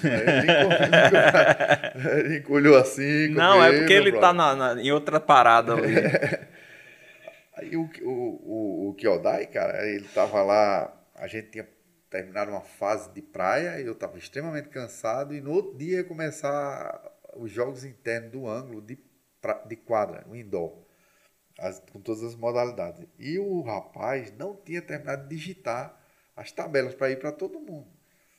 E eu cheguei, era tarde já, muito cansado, e eu disse, mas rapaz, você, ele disse, você me deixa em casa, professor? Eu digo, deixo. Aí eu virei para Keldai e disse, Keldai, tu vai comigo, velho, eu não estou aguentando, os meus olhos estão fechando. Quando a gente volta, o cara morava longe. Eu digo, quando eu voltar, eu, eu sozinho, é um perigo. Aí ele disse, eu, te, eu, eu venho, eu vou com você, professor. Aí eu digo, pô, então vamos. Rapaz, na volta, pô, no, naquele, sabe aquele é, viaduto de entrada para João Pessoa aqui, que é mão e contramão? Pois uhum. vi um cara na contramão, rapaz. E, e eu não estava vendo. Eu estava no automático ali. Eu, eu só lembro aquele olhar de Keldai para mim, aquele olhar meio brabo, que o bicho era brabo, é rançoso. Aí ele virou assim, voltou, virou e disse, vai encarar, é? Aí foi quando eu despertei e só deu tempo de eu de puxar, puxar o, carro. o carro. Então eu devo minha vida a Keldai, eu nunca esqueci disso. Aí ele faz, então você precisa me pagar mais uma pizza. Bom, mas assim, é, no infantil, sim, aí, aí veio a geração de Keldai, depois veio a geração de, de Ricardo, Ricardo Alexandre, é outro atleta nosso, foi convocado para a seleção juvenil, é do, do já eu no, no Motiva aqui, e ele foi, depois ele foi para a Itália e agora está de volta ao Brasil, né? Eu não sei onde ele está. Ah, está em Minas, está em Minas. É. Professor, deixa eu só fazer um parêntese aqui Sim. antes de senhor continuar. Ainda bem que você não está vendo os comentários aqui, porque se o senhor tivesse vendo, o senhor ia estar tá chorando já, viu? Eita, aí, aí, aí pegou pesado. Sim, mas continue aí sobre. Mas só coisa boa, viu? Ainda só bem, boa. se segura aí, Romão, tu é meu amigo, só fala as coisas boas. não, mas só tem coisa boa aqui nos comentários. Pessoal, no final eu vou ler todos os comentários, Ave viu? Maria, já tô me arrepiando aqui. Aí o Ricardo voltou, tá em Minas. O Ricardo tá em Minas, ele tá casou, eh, tá buscando outros momentos da vida. Ele eu, eu bati um papo com ele. Eu não sei nem se ele tá por aí. Que ele disse que tinha uma, algo para fazer hoje que eu não lembro. Era no dia de hoje, né? Que era o nosso bate-papo. E ele, ele, disse, ele pode assistir depois, ele não vai poder participar, né? É. Vai, vai só assistir, mas acho que vale a pena ele assistir. Ah, vai, porque foi outro cara que eu dizia bem assim. Eu tenho uma foto, eu, ele e Zé Marco. Ele bem novinho, cara. O Zé Marco foi inspirador de muitos atletas aí, sabe? E eu me lembro lá na praia, eu com ele, eu fazia, bicho, eu olho para você e vejo Zé Marco. Você vai longe, não sei o que. Aí um belo dia, Zé Marco ia passando, caminhando lá na praia, eu, Zé, e Ricardo tava treinando. Aí, Zé, bota a foto aqui, eu não sei o que, é que vai acontecer no futuro. E aí, Ricardo foi à seleção fantástica. brasileira e foi. E até essas histórias que é, a gente é, lembra assim, vixe, chega a dar. É muito bom, é muito bom. Por isso que eu digo, se você perguntar, faria de novo tudo, mas não mudava uma vírgula. Ah, mudava algumas coisas que eu fiz besteira. Mas o bom é fazer as besteiras fazer também, besteira. né? Mas aí, professor, quais foram as conquistas do juvenil? Então, aí, aqui na Paraíba, a gente conquistou algumas coisas e tal. No juvenil, nós fomos para esse campeonato brasileiro, acho que foi a melhor conquista nossa. E depois dele, dessa geração de Ricardo, aí veio o Rodrigo, não foi convocado por, por, por, por altura. Foi mesmo. Era uns 5 centímetros que faltava para ele na época. É, é, aí é irmão do, do Renato, que hoje. Ó, ainda vem outra geração, Léo Moraes, que também era nosso atleta, que recebeu convocação para a seleção Mas é, é, é Léo que o pessoal chama. Acho que Léo só, Borel, é não, é não. Só quem sabe, só quem sabe desse apelido dele sou eu. Acho que o pessoal chamava escondido e na outra live que eu fiz com o Jardim eu fiz besteira, que eu disse o apelido que era Léo Queixo de Faraó, o pessoal chamava ele. Mas era, viu? Era. o queixo dele ainda continua.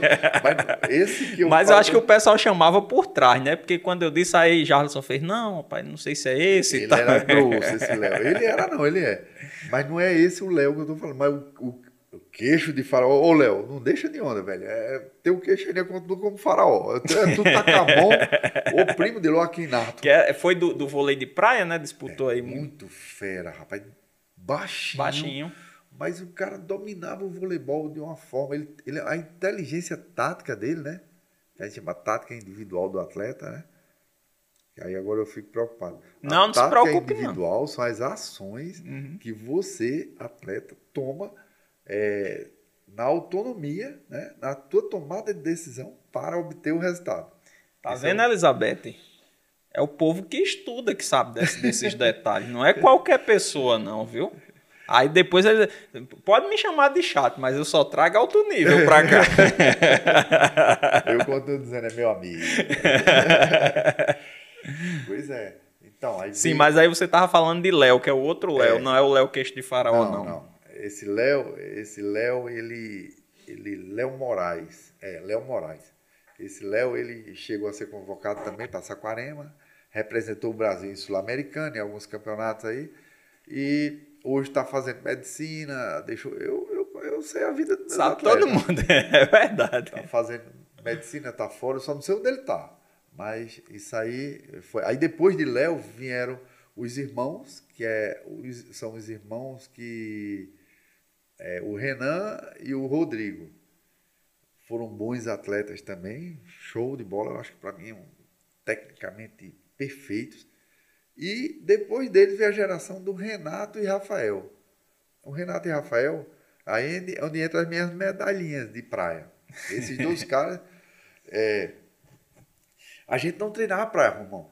Mas assim, tecnicamente, na construção deles, né, sabe, meu processo pedagógico, o que eu, o que eu definia para que, nas minhas escolinhas, é dar a possibilidade, se você tiver capacidade, potencial, você desenvolver. Então, esses caras não treinavam praia, e quando eles chegavam na praia, eles ganhavam dos caras que treinavam praia. Caramba! Incrível isso. Gêmeos, gêmeos. E os caras iam lá e. Aí nós fomos para um campeonato infantil brasileiro. E nós perdemos a final para o Rio. Aí onde entra, né? Eu, eu acho assim, a, é, eu não sei quem é que estava à frente naquela época, né? Mas assim, pegar um regulamento e usar um regulamento de uma competição mundial, aplicar aqui no, no brasileiro com a justificativa de que eles vão jogar o mundial naquele regulamento. E na verdade, a, a altura da rede não era para ser aquela altura de 2,43, era para ter sido 2,35.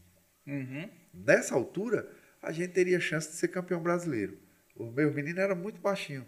E o, o, a dupla do Céu do Rio era uma escola que tem no Rio de Janeiro. E os caras muito grandes, gigantes.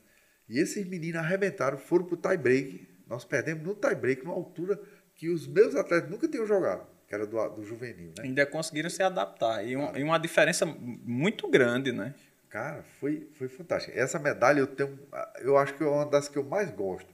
Foi a de vice-campeão infantil com eles, campeão brasileiro infantil com eles. E esses caras, meu irmão, aí eu sabia, eu digo, esses caras vão longe. Eu não tenho dúvida, não. O, o, Renato era mais baixinho do que o Rafael, e hoje, tu viu, o Renato é um monstro. Cara. É maior, ficou é, maior. Ficou maior, cara. O Vitor Felipe já convidou o Renato para jogar o Mundial com ele. Foi mesmo. Agora, cara. quer dizer, daqui a uma Olimpíada ou duas, nós vamos estar tá vendo o Renato lá. Então, esse, eu tenho certeza que ele vai chegar. Então, de, de, de, de, de Zé, de, de Jorgito, de, de, do que, ó, de todos esses outros que passaram, foram para brasileiro e que tem possibilidade de, de Olimpíada, esse Renato é outro. Eu não tenho dúvida. Daqui a umas duas Olimpíadas a gente está batendo papo sobre, sobre Renato. Sobre Renato. E eu ainda vou dizer assim, bem que o senhor falou naquele dia. Eu com ele, com os dois gêmeos, ó, 2015. Medalha, medalha de, de vice-campeão brasileiro. Olha que coisa linda praia, dupla. E é muito trabalho para chegar numa medalhinha foi, dessa, né? Aqui foi luta, viu? Aí, em 2016. Tchan, tchan, tchan, tchan. campeão brasileiro com esses dois moleques. Com os mesmos? Mesmo a mesma moleque, dupla? É, é. E em 2016 eu tive a honra de dizer campeão brasileiro no masculino e no feminino na mesma competição.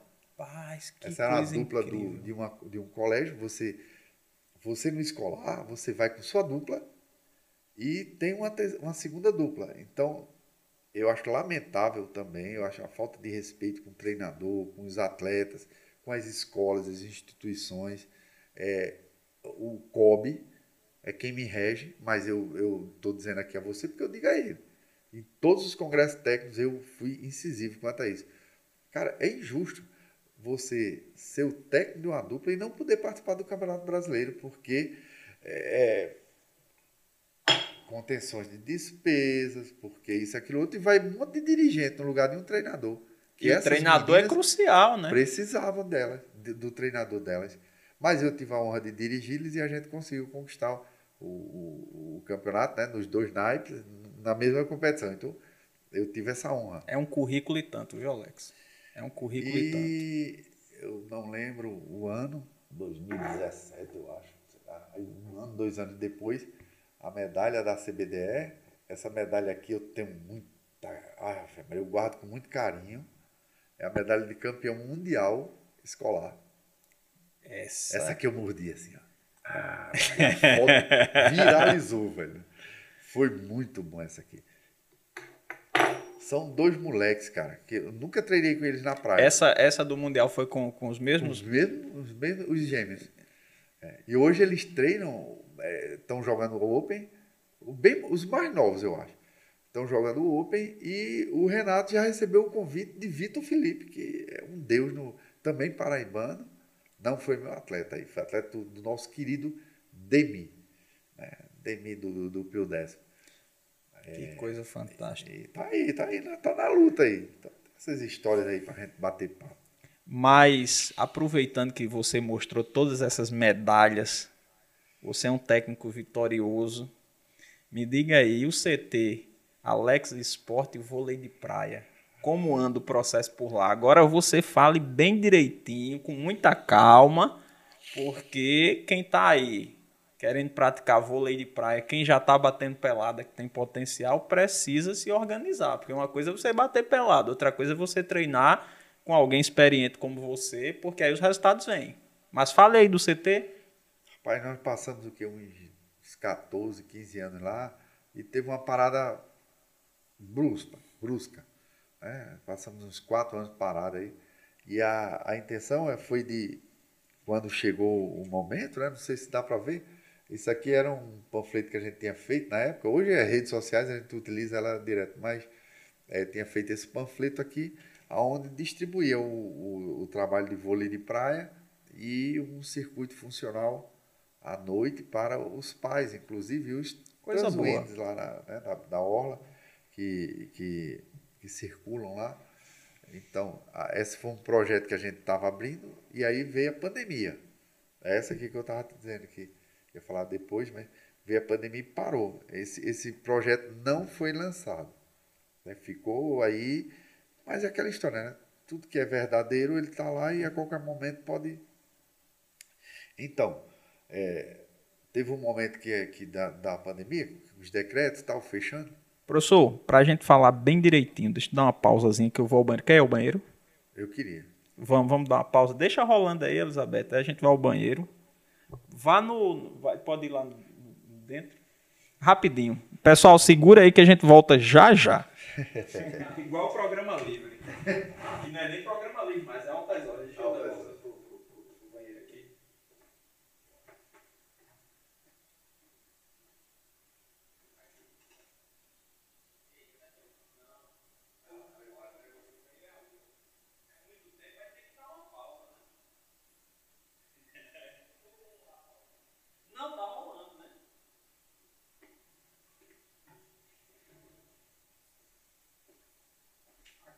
vai passar agora.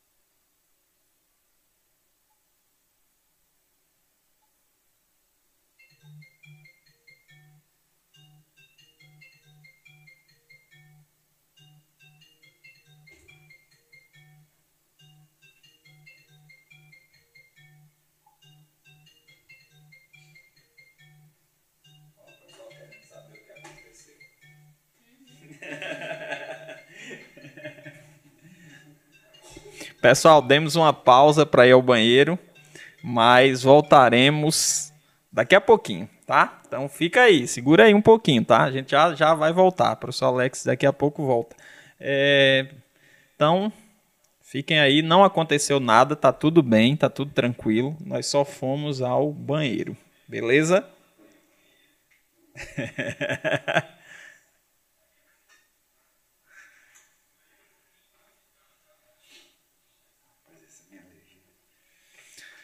Sim, professor. Aí o CT deu uma pausa. Pois é, então. E nós estamos já estruturando, né? Talvez o retorno é, da Alex Porta Eventos. Esse, esse, aí seria um grande segredo. Nós fizemos um circuito paraibano, é, onde, onde aconteceram seis etapas desse circuito.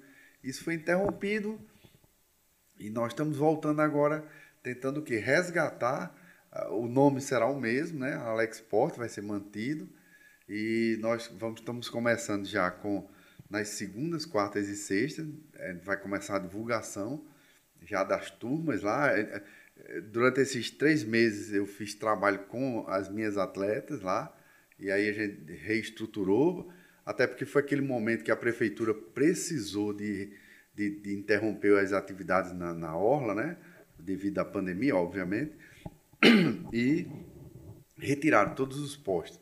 Então já, nós já recolocamos os postes lá na, na orla, já está tudo programado. É, vamos começar a divulgação né, para o início das aulas, de voleibol é, na tarde, na segunda, quarta e sexta lá, e à noite, a partir das 19h30, vamos começar com funcional para os pais, o pessoal que transita lá, que deseja é, praticar alguma atividade física, né? E esse, esse, será o retorno do nosso centro de treinamento, tá? É, o, a Alex Sport Eventos vem para abarcar esse lado de cursos, né? Eu não sei se seria o momento agora para falar sobre... Pode falar, professor. Pode. Fale bem direitinho, porque o pessoal está interessado e aí já é uma oportunidade. Inclusive, deixa o contato para o pessoal procurar tá. depois, viu? Tá. Então, é, então, o vôlei de praia retorna agora, o funcional à noite. A, outra vertente seria a área de curso, né? Que eu até vou pedir sua expertise, né? Para me orientar. é, é verdade.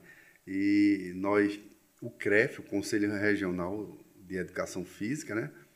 Ele, ele me contratou para que a gente fizesse um... Ele realizou um, um primeiro curso, Alex Porte de voleibol de praia. Eu ministrei essas aulas, inclusive com a presença do nosso querido Zé Marco. Nós tivemos um convidado do Rio de Janeiro, o professor Carlos Henrique. Ele é nível 3 de voleibol de praia, é nível 4 do indoor. Ele é instrutor da CONAT. Ele fez parte também do nosso curso. Nós, foi, terminou agora domingo agora.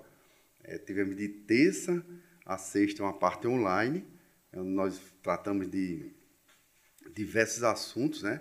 entre eles a pedagogia do treinamento para o voleibol de praia. É, nós trouxemos é, métodos de treinamento. Eu trouxe como eu aplico o meu. Eu abri, sabe? Porque eu acho que a gente tem que.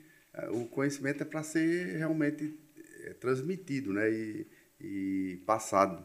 Eu estou velho já, já estou morrendo, já morri já duas é vezes. isso, já rapaz. voltei mais duas. Então você eu... morreu duas vezes e renasceu de novo, voltou novinho, rapaz. De novo.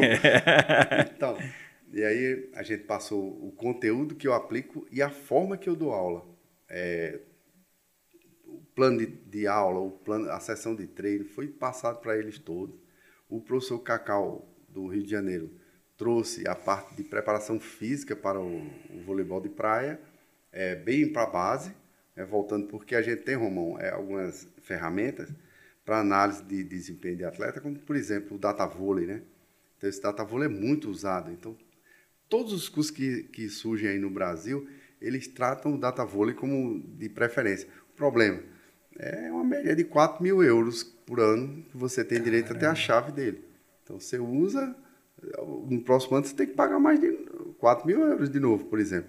Então, Volumetrics, é, acelerômetro, Verte, essas, essas, esses aplicativos que você utiliza para dimensionar né, o, o, trabalho físico de todos eles, é, nós trouxemos para esse nosso curso o papel e a prancheta. E a caneta, né? Sem a caneta não dá para fazer também.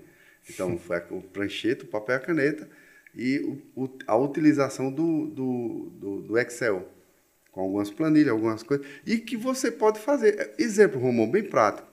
É, eu estou dando treino e eu te mando atacar 10 bolas na diagonal. Por exemplo, um método bem analítico, mas que ele é muito funcional. Tá aí eu te mando, ah, vai pensando aí, quantas bolas você acertou das 10? Eu acertei 4. Então, você está com 40% de acerto, né? de, de, eficácia, né? Na, na, de eficiência, na verdade. A eficácia se fosse a bola bem direcionada como o Zé fazia. Né? Entendeu? Tá, tá tranquilo aqui. É, e, e o, então, então, é uma maneira que, que você, com a prancheta, papel e caneta, você pode fazer também.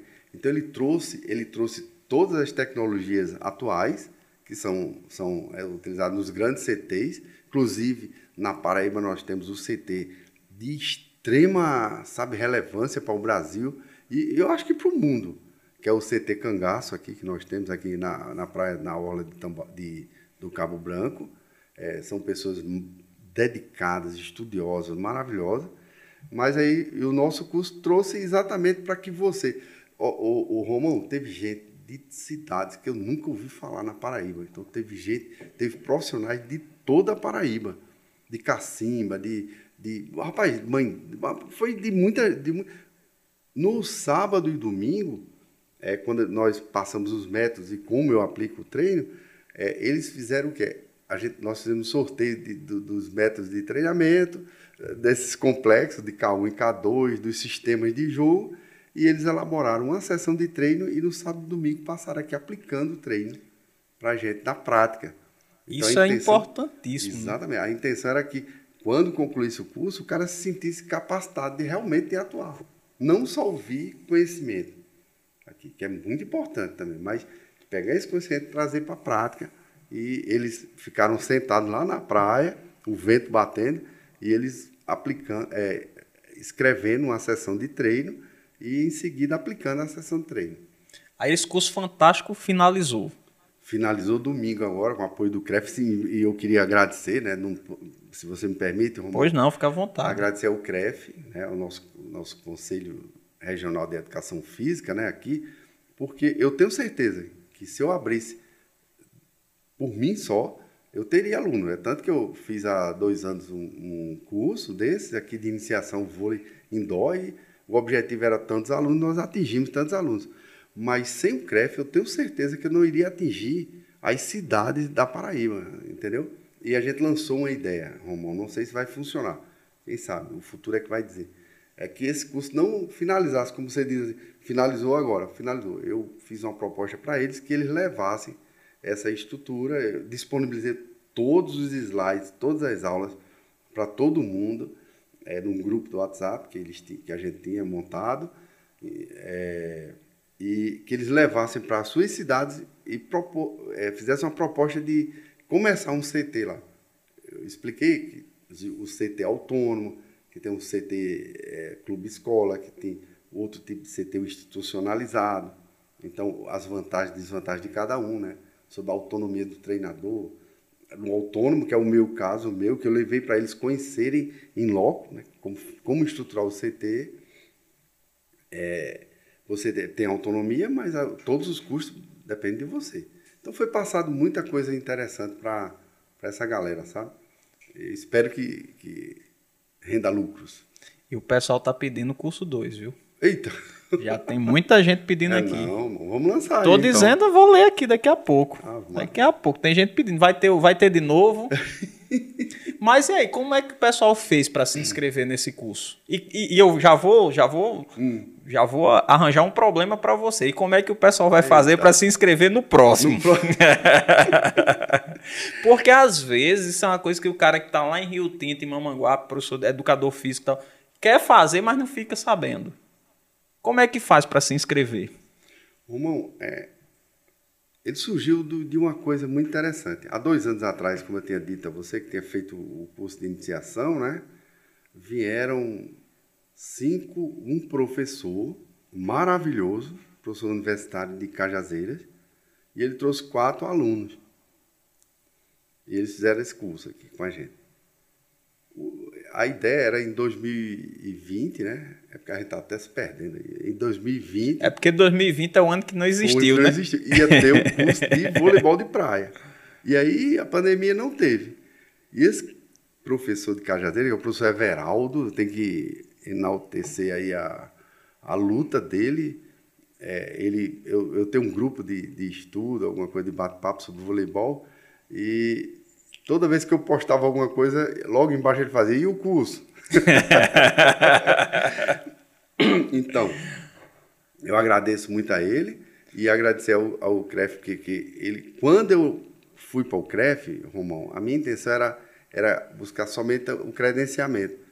Porque tem aquelas horas curriculares, né, que você, como aluno, adquire para a conclusão do teu curso. Uhum. Você precisa daquelas horas curriculares extras, né? E eu fui pedir isso. E aí o CREF pediu para que eu materializasse a minha ideia. E abriu uma live com o presidente e me fez um monte de perguntas. Eu digo, estou na CPI, me fez. e aí eu acredito que ele tenha gostado e ele fez uma proposta, que eu acho que é a função do conselho nosso, sabe? É capacitar profissionais. Então, a proposta que ele me fez foi a seguinte: eu ia cobrar dos alunos, que eu fazia parte do meu curso, né? Aí a proposta que ele fez é: Alex, eu credencio, mas deixa eu te perguntar uma coisa. Você, você aceita a gratuidade para os profissionais? Eu digo, ih, ferrou. Muita intenção era de realmente expandir o, o, voleibol, que a gente que a ideia é essa, eu aceitei. E aí o que é que ele fez? Ele disse: eu vou pagar as suas horas aulas. Aí melhorou, Olha né? Só, cara. Aí melhorou, né? A gente tem que agradecer muito ao nosso conselho, através do presidente, o professor Martins. O Vitor, o Vitor, ele disse, eu nunca vi um cara tão insistente, porque eu queria dar essas horas extras curriculares para os alunos. E aí eu ficava, Vitor, Vitor, mas quando você mexe com dinheiro público, né, realmente uhum. tem umas burocracias e tal, mas o CREF foi atuante, todos os profissionais que quiseram assistir o curso foi gratuito, né, isso foi muito interessante e atingir uma boa parte de cidades que eu nem. Então, não tinha nem noção disso aí. Então, o que eu agradeço é isso, sabe? A possibilidade de. de Expandir. Isso. Beleza. Eu, então, como é que se escreve? Respondendo a tua pergunta, não respondi. É, é o seguinte: foi feito um link pelo conselho e você entrava nesse link e escrever por lá. Pelo eu CREF. Não, é, eu não tinha gerência sobre isso aí. Provavelmente o segundo vai ser do mesmo jeito? Ou, ou a... Não sei. Não sei. Porque tem, e tem uma coisa interessante, Romão. Eu tive alunos que hoje estavam em Portugal. E tem um, o Miro, Miro Carlos é um, que estava fazendo mestrado, se não me falha a memória, né? Ele pode até dizer, se ele ainda estiver por aí. Tá por aqui, tá, por tá ligado. Ele, ele, ele ia fazer esse link com Portugal e que talvez participasse professores de Portugal nesse curso da gente Olha que de coisa fantástica. Tinha pessoas que, que era do, do é, de, de, Brasília, tinha pessoas que eram do, do, do Ceará, do. É, tinha, rapaz, era. Tinha, eu, eu, eu, que eu sempre tenho essa dúvida comigo. Ou era Rondônia ou era Roraima. Ah, eu, é, eu também tenho a mesma tenho, dúvida, cara. cara. Toda vez. Pô, peço até desculpa ao pessoal é. de Rondônia e Roraima, mas a, a, gente aqui do Nordeste tem essa dúvida mesmo. Eu tá? fico, cara, com isso aí. E é um, um cara que ele é um desbravador do voleibol de praia. Lá, eu, eu acredito que seja Roraima ou Rondônia. Mas assim, eles são fantásticos. A luta que esses caras têm para desenvolver o voleibol, e quando ele, o, recentemente, me mostrou o, o, as conquistas deles lá, eu disse: estou pegando o um avião agora para ir para aí, para você. Vou morar aí. Rapaz, fantástico. Parabéns para eles. Aí. Eles têm uma estrutura boa lá? Melhorar a estrutura. Então, e ele ia colocar é, pessoas que iriam participar também. É uma pessoa maravilhosa. Bom, é, então. Então, inscrição for, pelo CREF. Se for pelo CREF, o CREF é, ele, ele, faz com que aconteça o curso aqui no nosso estado. Tá? Ele está aí para os profissionais do nosso estado. Né? E se for independente, que, aí, que pode ser, então pode se expandir para maiores lugares. O, o Matheus ia fazer o curso lá em Alagoas também. Aí ficou, porque ficou mas para aqui, para o nosso, nosso estado. Pronto. E aí eu firmo compromisso com, com o senhor, professor. Se for fazer, tanto pelo CREF ou independente, mande a arte para mim que eu coloco lá no meu Instagram. Ô, oh, rapaz, então vamos, vamos atingir Rio Tinto, as outras. Ah, sim. eu quero, aí. E eu quero coisa boa pro Vale do Mamanguape. Vale. Você acha que eu sou bobo? Eu já tô dizendo que vou divulgar pro pessoal de lá vir, viu? Oh, coisa boa. Lá o pessoal gosta muito de voleibol e tem muitos professores de, de educação ah, física. Inclusive, um abraço pro meu amigo Juan, que é professor de educação física, é formado em educação física, acredito que pelo, pelo Unip. Né? E, e Juan tá lá. Juan, a atuação grande. Não sei se ele atua em voleibol, mas deve ter interesse nesse curso, né? Porque é, uma, é mais uma qualificação, né? Pois, gente, vai ter aí, se Deus quiser. Professor, Isé Marco foi acessível? Você disse que ele, que ele apareceu lá e tal. É, foi acessível ou não? Rapaz. Assim, o professor mandando, ele tem que ir, né? ou ele ia, ou eu ia dizer o apelido dele aqui. a ligação foi logo assim, ô Zé, você atende ou então eu vou te entregar, cara. Mas ele batia a bola, não sei se você conheceu a Setusa. O, o, o, o ônibus, é sim, história, é sim, sim, vai conta. É, Pode contar. Rapaz, é, o Zé, ele tem uma passada, eita, eu entregando o apelido dele agora, ó. Ele tem uma passada tão longa que quando a gente pegava setus, a gente rodava o, o mundaréu, né? Era. E ele saía da posição 2, lá na saída de rede, e batia quase que uma chutada na ponta. Imagina. Ah, muito rápido. Era muito rápido. Ele era incrível. Era, ele, além de. Talvez não fosse tão rápido, mas o, o alcance que ele tinha, velho, era coisa de louco. Então, é, eu, Ô Zé, ou você me atendia ou eu ia te entregar hoje aqui, viu? Só assim o telefone. Mas assim, é, eu, quando eu liguei para ele, ele, ele falou, eu disse, olha Zé, eu sei que você é um cara... Eu tinha seis alunos. A minha intenção foi fazer esse curso para seis alunos de Cajazeiras, com um professor. Então, não era dinheiro, não é dinheiro, é, é amor. É o amor de, pelo esporte transferir para as outras pessoas que querem, né, o pouco que a gente tem também. Aí eu disse, Zé, eu sei que você é um cara de, de falar para multidões, né? Não é um cara para falar para seis pessoas. Eu tenho seis alunos meus que a gente vai ter um bate-papo. A ideia no início era de abrir no, no, no Instagram, talvez, ou no Meet, lá, e bater um papo com eles. Eles me perguntaram as, as diferenças do indoor para praia. E eu saí respondendo, e o que eu não soubesse, eu ia anotar e, obviamente, a gente não tem a obrigação de saber de tudo, né? Mas aí eu anotar e prometi um. Mas sabe muito, professor, sabe muito, está sendo modesto. E aí ele olhou para mim e disse, olhou não, não sei não, porque ele estava lá do outro lado. Do aí ele fez bem assim, rapaz, é, eu, eu gosto de falar para muita gente, mas para os seus seis alunos eu vou falar. Aí ele disse, Zé, rapaz, chega, eu fiquei arrepiado, porque esses meninos quando te vê, e a história que você vai ah, contar loucura, da sua vida, cara, loucura, que eu sei o que ele passou, a história que você vai contar vai ser inspiradora mais uma vez para esses atletas, esses alunos aí, que talvez sejam os futuros treinadores de vôlei de praia da gente. Aí ele disse uma frase que eu não vou esquecer nunca e agradeço antecipado, Zé Marcos? Se você assistir isso aí, ele falou: Não me tenha como ET. Você fez parte de um período da minha vida.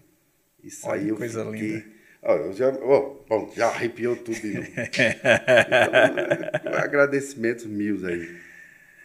Pois é, é verdade. Um abraço, Zé Marco. Realmente foi, foi é, Zé Marco foi um cara inspirador. Porque a gente vê o atleta, a gente não vê o, quem está por trás do atleta, né? Infelizmente não se conta a história, por exemplo, do técnico, da comissão técnica. Num, num, professor, o senhor tem ideia assim de, de quantas pessoas fazem parte hoje de uma comissão técnica? Ah, uhum. comissão técnica tipo Seleção Brasileira de Vôlei, que é top. Uhum. Quantos, quantos profissionais trabalham ali? Fora os atletas, só a comissão técnica. A comissão técnica, vamos lá. Ela é composta pelo treinador, tem geralmente dois auxiliares técnicos, o que eles chamam de auxiliar técnico. Que é técnico também, né? Que é técnico também. O professor, pronto. Pode puxar. Tá bom aí?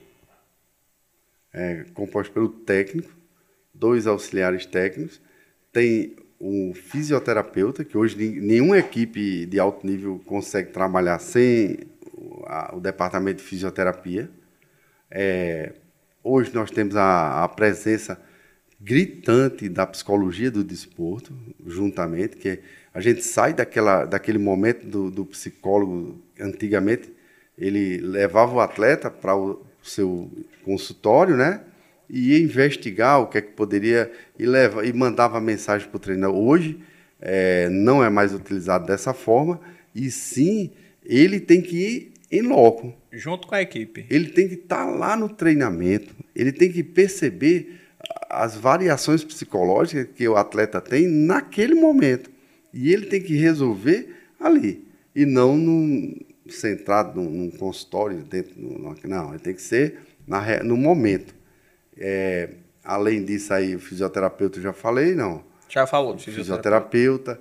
É, a gente, hoje, a presença do analista de desempenho, antigamente chamava-se de estatístico, não chama mais não, vamos. É, não é não, é não mais o, o cara da estatística. Os cara não gosta muito não, velho. É analista de desempenho. É, é o nível, foi, subiu. Foi. Aí, eu, aí, o que é que o analista de desempenho faz? Eu tenho curiosidade sobre isso. Rapaz, olha, é, essa vertente. Surgiu... Ele, é o, ele é o cérebro da é, história. É, rapaz, é um gênio, cara. Eu tenho um amigo, é, Leandro Cacaroto. Olha o nome do cara. Começa logo. Rapaz, não vejo analista de desempenho, João. Eu não vi um, um Alex. É, é, esse, vejo, esse cacaroto aí já sei que é oriental, né? Deve Rapaz, ser descendente de oriental, que é os caras cara que mexem com as coisas, né? A primeira vez, Romão, eu falando com ele, quando eu olhei assim, atrás dele, sabe? Aí tinha uma estantezinha dele. Meu irmão, tinha o mestre Jedi, tinha, sabe? As espaçonaves do mundo todo, tá? Aí eu fiz, Leandro, que, que é isso? Ele disse, ah, rapaz, eu sou louco por isso. Então, é, ele tem camisa de... Rapaz, é, é, um, é um gênio. É o um gênio que saiu da lâmpada e veio é, agregar ao voleibol, ao esporte como um todo. O que é que esse cara faz? Lembra quando eu falei da Europa com K1, K2? Uhum. Esse cara, é, a Federação Internacional de Voleibol, ele traz mais. Porque, é, Romão, sabe aquele K1 e K2 que eu falei? Uhum. Tem estudiosos que traz K1, K2, K3, K4. Rapaz, tudo segmentado. Quando eu estava no K7, eu, eu parei de ler. Irmão, é você pegar o jogo e destrinchar de uma forma tão violenta que você não consegue transmitir os dados para o teu Então, ele, ele colhe os dados para você criar o teu plano de jogo para jogar contra o adversário. Ele colhe os dados para que você analise que teu atleta, o ponteiro, é, tem um grau de eficiência X, né? Mas a eficácia dele está abaixo do rendimento que a competição exige. exige. É você hoje ter o. Sabe aquele radar de velocidade? Que os guardinhas multavam a gente que gostava, quando eu passava, eu quase jogava um. Sabe?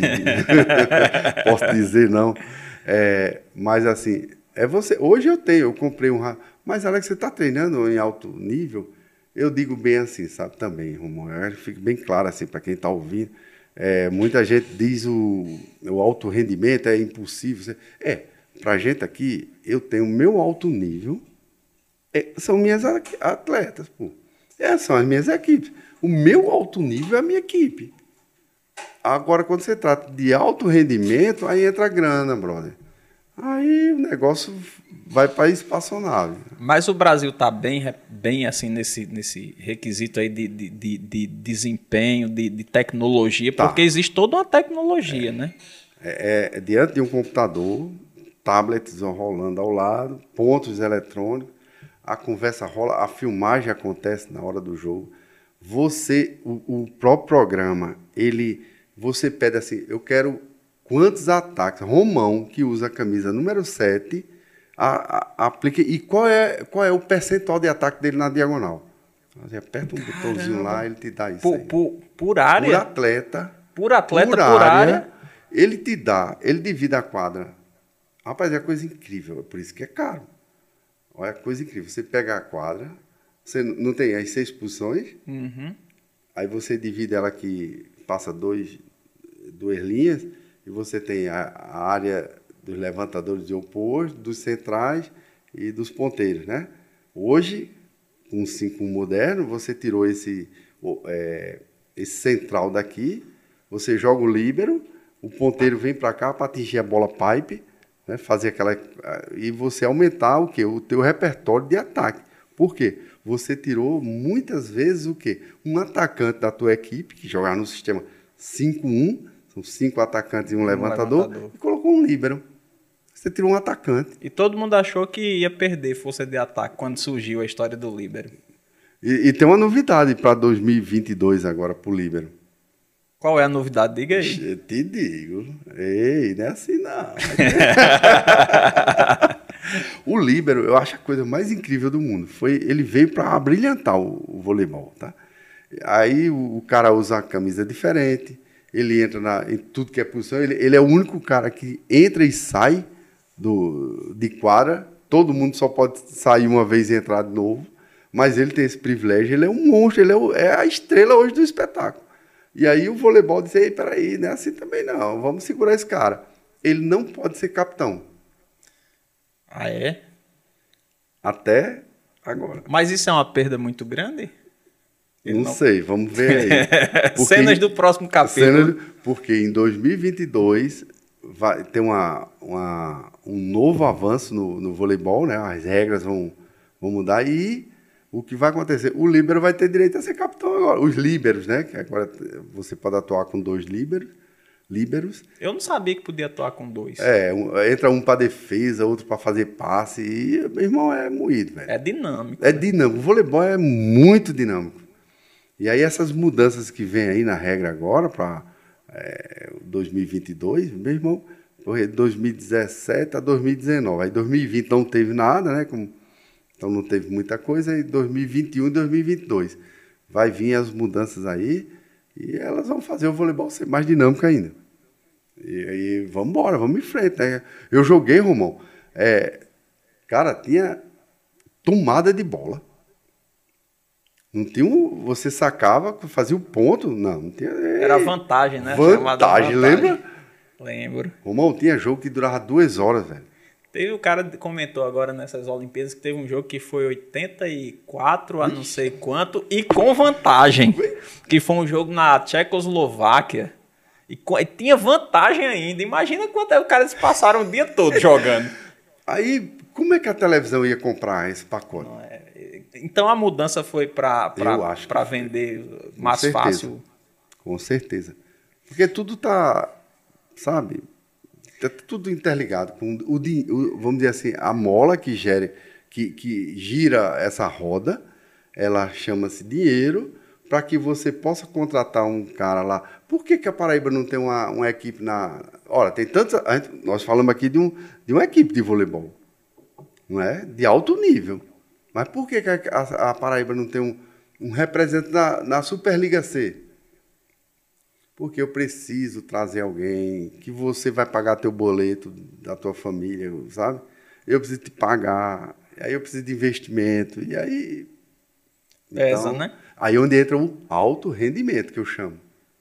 O meu alto nível é a minha equipe lá do Motiva. Minhas menininhas que estão começando a jogar. Mas ali... Motiva ganha tudo aqui, né, professor? É, é, ganhou muito mais, ganhou muito mais. Hoje a situação estava meio difícil. eu lembro que eu dava aula no QI, as meninas estavam, eu estava dando a minha aulinha de gramática, isso em 2008, 2009. Não sei se você já estava lá no Motivo, ah, acho que era 2008, 2009. E eu dando minha aula de, de gramática, e as meninas. Aí eu disse, bicho, o que é que tá acontecendo aí? Que eu não sou nada ortodoxo, né? Aí eu disse, o que é que tá acontecendo aí? Não, professor, gente Perdeu ontem e hoje a gente vai jogar contra o Motivo. Eu disse, sim, daí? É, derrota na certa de novo. Que o motivo, era o bicho papão no voleibol. Era o bicho papão. E, e, e outra coisa, viu, Romão? Assim, é, um dos projetos que a gente está em mente, que eu acho que não é, não, não é meu, não é meu. Eu acho que é da Paraíba. É resgatar esse momento, que nós não temos mais hoje dos jogos escolares pegados. Pegados, aquela guerra. Eu me lembro de. CA 2001. CA e 2001. IPEP. IPEP. O IPEP era a máquina. Nós chegamos para derrubar a máquina do IPEP. Fera, era, levant... era fera o levantador nessa época? Homem fera. Homem meu... fera. Eita, ó, ó, esse cara fala. Ó. Como hoje eu não vou dormir, não. Vou lhe garantir isso. Muito bom ver tanta coisa da minha vida aqui passada ali. O Homem Fera, ele tinha uma mão, Romulo, bola. a bola de voleibol entrava aqui, cara. Então o, o bloqueador ele não conseguia detectar para onde ele ia levantar. Ele tinha um domínio de bola tão grande. E esse, esse cara, é aí onde eu digo a você, a especialização precoce, ela é muito. É, não é boa, não é boa. Por quê? Esse cara era o meu central. Um belo dia faltou um levantador e eu, no treino, mandei todo mundo bater toque para cima. E aí foi quando eu vi, cara, tu tem um toque bom. Vamos, vamos, vamos. Na verdade, eu tinha perdido meu levantador para um colégio aí. Não vou nem dizer o nome. Mas depois de tanto tempo não pode dizer o nome. Nem A sonho. rixa é grande, viu? Aquela época era uma época boa, Romão. Hoje não... Opa, desculpa. A, a época boa. Pode atender, viu, professor, não, se não. quiser. Eu Fique vou desligar, porque aqui o papo tá tão bom que.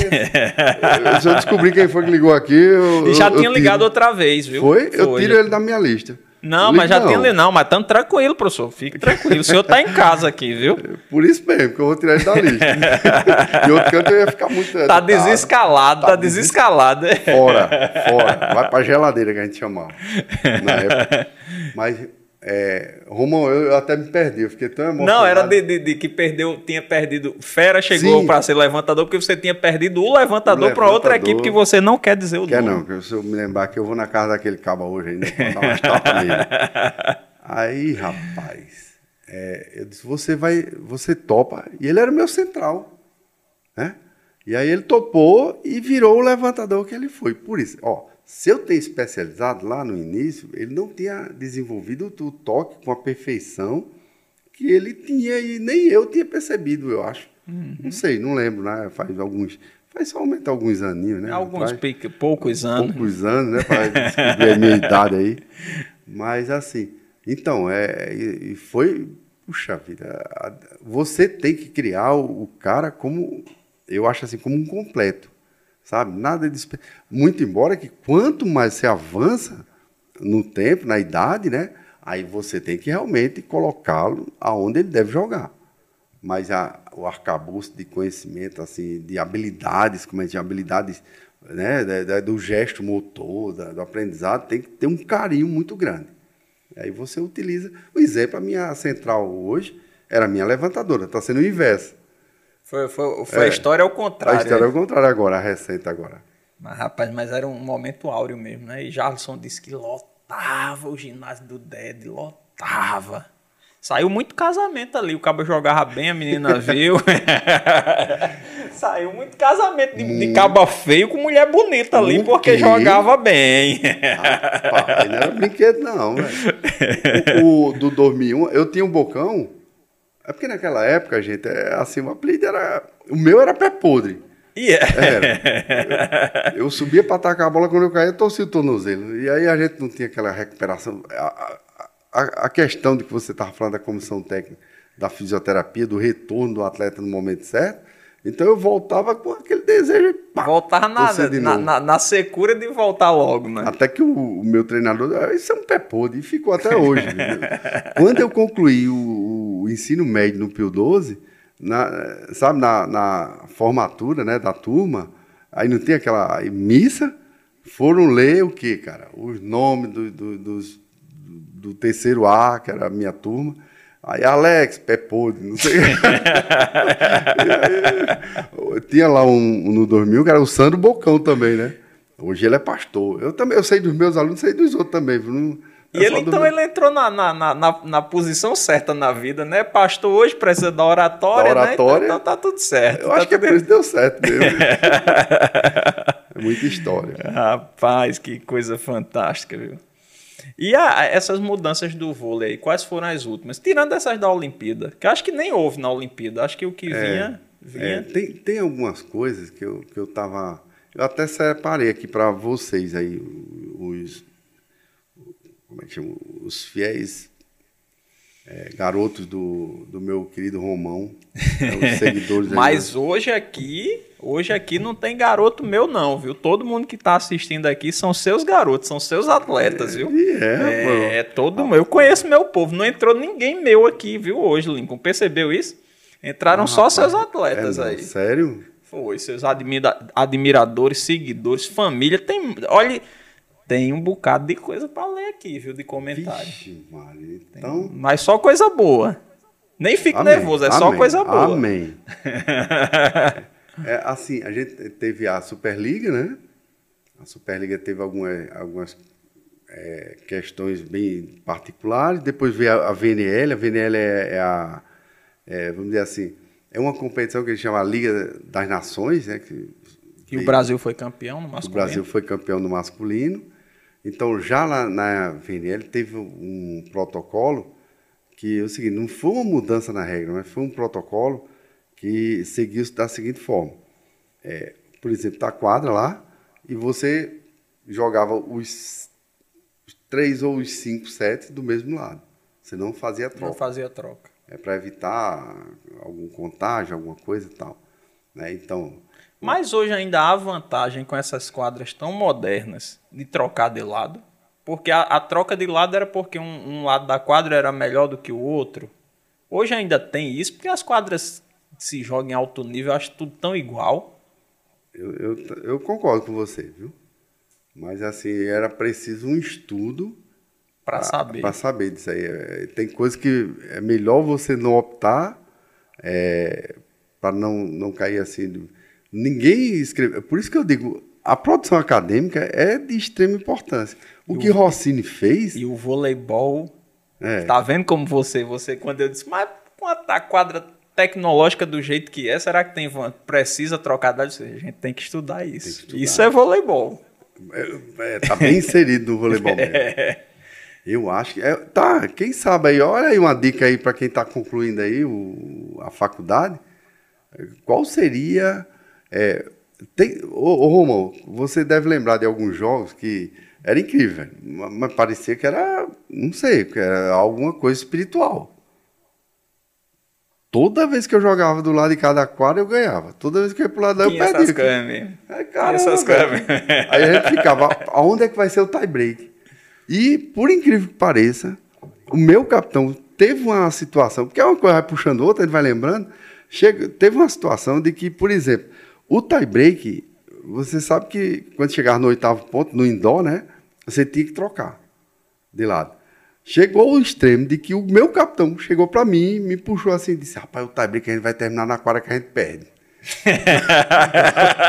Vamos dar o direito. Tu acredita, velho? Isso é fantástico, cara. Tu acredita? Romão, tinha gente. Eu não sei se eu, eu posso falar. Pode, fica posso? à vontade. Rapaz, tinha gente que usava a mesma meia, para não dizer que era as ovas, no jogo, cara. Do começo da competição. Rapaz, olha. E aí, bicho, é o seguinte, eu, e aí, qual o lado que é mais favorável, não é?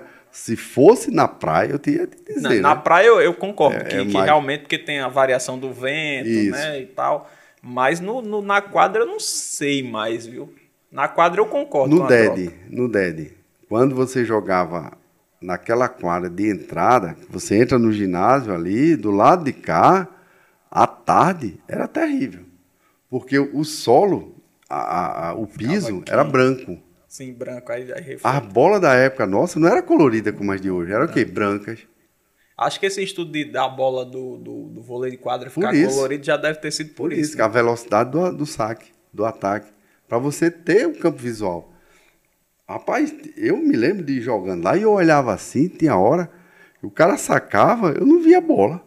Aí só era reflexo. Era no puro, reflexo. Era, no tempo de reação, como a gente chama, era imediato. Então, aí veio a tecnologia entrando, como você fala, porque ela lançou mão, ela, ela lançou, esse meu colega, o Leandro Cacaroto, ele disponibilizou para algumas pessoas que assistiram a live comigo, e ele, né, um bate-papo, ele explicou é, como mexer no, no Excel e elaborar planilha e que você não precisa pagar 4 mil euros para ter o direito. Coisa, e ele, ele explicou para todo mundo que estava comigo na live e depois disponibilizou 11 gratuita. Ele que deu e a gente repassou para quem pediu lá, que estava na live, pediu. E até hoje, eu ainda passo, é, obviamente, com a autorização dele. E ele hoje está, sabe, no, nos Emirados Árabes, trabalhando lá. É, com voleibol, com análise de desempenho. Caramba. Olha só o leque é, aí. Alex, e, e, e por que a Paraíba não tem uma equipe de vôlei para competir, não? É muito caro. Tem e, basquete né, em Campina, né? Você. Tem a Facisa, né? A equipe da você Facisa. fez a pergunta e você mesmo respondeu. Grana, velho grana. Por isso que eu chamo a diferença do alto nível e do alto rendimento. Sabe? O alto nível é aquela equipe que eu tenho lá do, do Motiva, do meu, minhas atletas. E o alto rendimento ele envolve muito dinheiro para você contratar um atleta, para trazer, para bancar, é muita grana. Tem um atleta desse de alto rendimento. Rapaz, eu, eu, eu, eu não, tá. Tem várias entrevistas de, de, de jogadores de vôlei dizendo que não ganha tanto quanto é mais, ah, não, é diferente. É, é muito o, longe, é, muito o longe. futebol são milhões, né? Mas também... E um grupo reduzido, não é também é, tantos é. não, né? Quantos constrói a escadaria para aqueles tantos ganhar a fortuna que ganham? Que não, assim, sendo contra absolutamente a quem ganha dinheiro. Eu, eu gosto de dinheiro. Se eu disser que eu não gosto, eu estou mentindo aqui. Eu não gosto de mentir. Então, mas assim, por exemplo, eu vi um, uma reportagem aí de Neymar Rapaz, os carros que aquele cara tem, eu achei maravilhoso. Que bom que é no esporte, que é na minha área. Ele adquiriu os carros mais velozes que tem no mundo, Jaguar, não sei o quê. É, são muitos carros. Aí depois ele tem a casa na. não sei aonde, não, é casa não, velho. É, é Mansão, coisa, coisa de super, louco. Super, super. Ele tem um iate, que não é um iate, não, desculpe, é uma escuna. É uma, e, eu, rapaz, eu não sou contra isso, não. Eu acho que você trabalha, você tem que ser bem remunerado e tem que ter. Agora, assim, a, como você tinha falado, Romão, da distribuição que poderia ser bem melhor, uhum. mais equitativa, não sei se a palavra seria essa, é né? O essa mesmo. cara diante de um professor de gramática, ele, ele tem que medir as palavras. Né? Meça as suas palavras, professor. Não, mas você está com, com bastante eloquência. não tenho essa, esse dado para você agora. Mas é bem distante da, da, da média demais. do jogador de voleibol. O que... Mas, e o vôlei de praia e o vôlei de quadra? Tem muita diferença? Porque tem, tem, tem. Eu vou te dizer assim, que é uma coisa que eu acho assim que tem que melhorar muito. O voleibol de praia no Brasil, ele atingiu um patamar fora do comum, né? Mas assim, o que a galera do vôlei de praia está ganhando hoje está bem inferior à estrutura da, do indoor a estrutura do indoor, ele, mesmo eu dizendo assim que precisa melhorar muito, ela está anos-luz à frente da estrutura do, do cara. Rapaz, por exemplo, Kyodai. Kyodai, desculpa aí eu estar te usando aí, bro, mas é, é de interesse público isso aí. É, Kyodai, eu encontrei Kyodai em vários, é, várias etapas do circuito. Eu, eu, por exemplo, eu cheguei em uma etapa que o Kyodai estava com o gelo aqui no ombro. Aí eu cheguei na outra etapa, ele estava com gelo nesse ombro e o gelo nesse. Aí eu chego na outra etapa, tá aqui o Dai com gelo nas pernas. Pô, Keldai, o que, que, que tá vendo, cara? Rapaz, eu não tô conseguindo nem jogar. Keldai, tu tem que passar a próxima etapa fora, fazer um tratamento e recuperar. A resposta dele para mim, sabe qual foi? Professor, eu tenho que jogar outra etapa, porque eu tenho que ganhar dinheiro para comprar passagem para ir para a próxima. Caramba. Sim, e na época eu tinha feito compra. Zé tinha uma lesão abdominal séria. E eu disse: Olha, Zé tá fora, não vai participar da próxima etapa. Zé tem dinheiro. Foi desse jeito.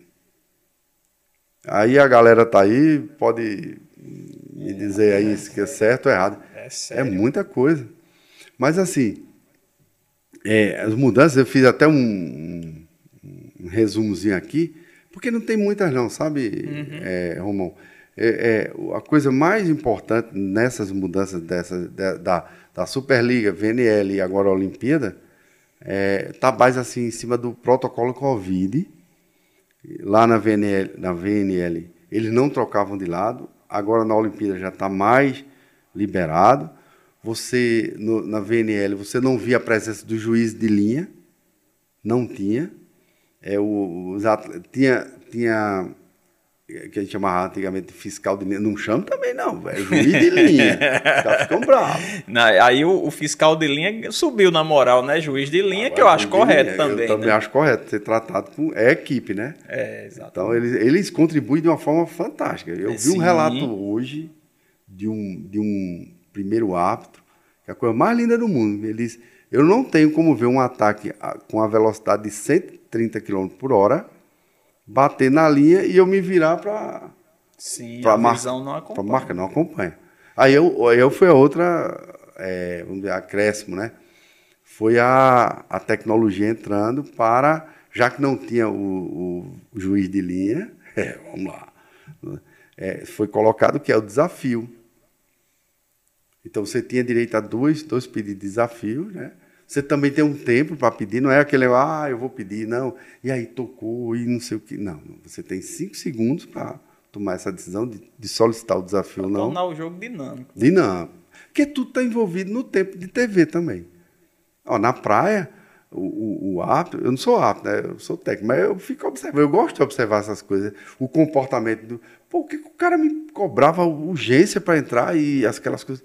Ah, e depois eu vim entender que é orientação dele de ter um tempo, um protocolo de um saque para outro, porque o tempo de TV é X e a gente tem que estar dentro do tempo de TV. Aí Isso é fantástico, é, né? Tudo é, é estudado, cara. Tudo é o voleibol é a coisa mais linda do mundo. É fantástico isso aí. Mas eu acho justo essa história do tempo de TV. Sim, mas aí tem o técnico, os dois auxiliares técnicos, o fisioterapeuta, o psicólogo, o preparador físico, preparador físico, o analista de desempenho. Ó, e, aí, Sete. E vai crescer mais aí. Aí tem uma equipe que trabalha, por exemplo, o Bernardinho não consegue atacar mais aquela bola, mas ele tem aquele canhão, é. Tá, o Bernardinho tem um canhão, mas tem equipe que não tem o um canhão. Aí já vai ter um cara para atacar. Aí tem quatro braços que eles chamam. Caramba! São caras que atacam bola, que sacam para tua equipe fazer o treinamento. Caramba! E, e, e brother, se for atrás aí.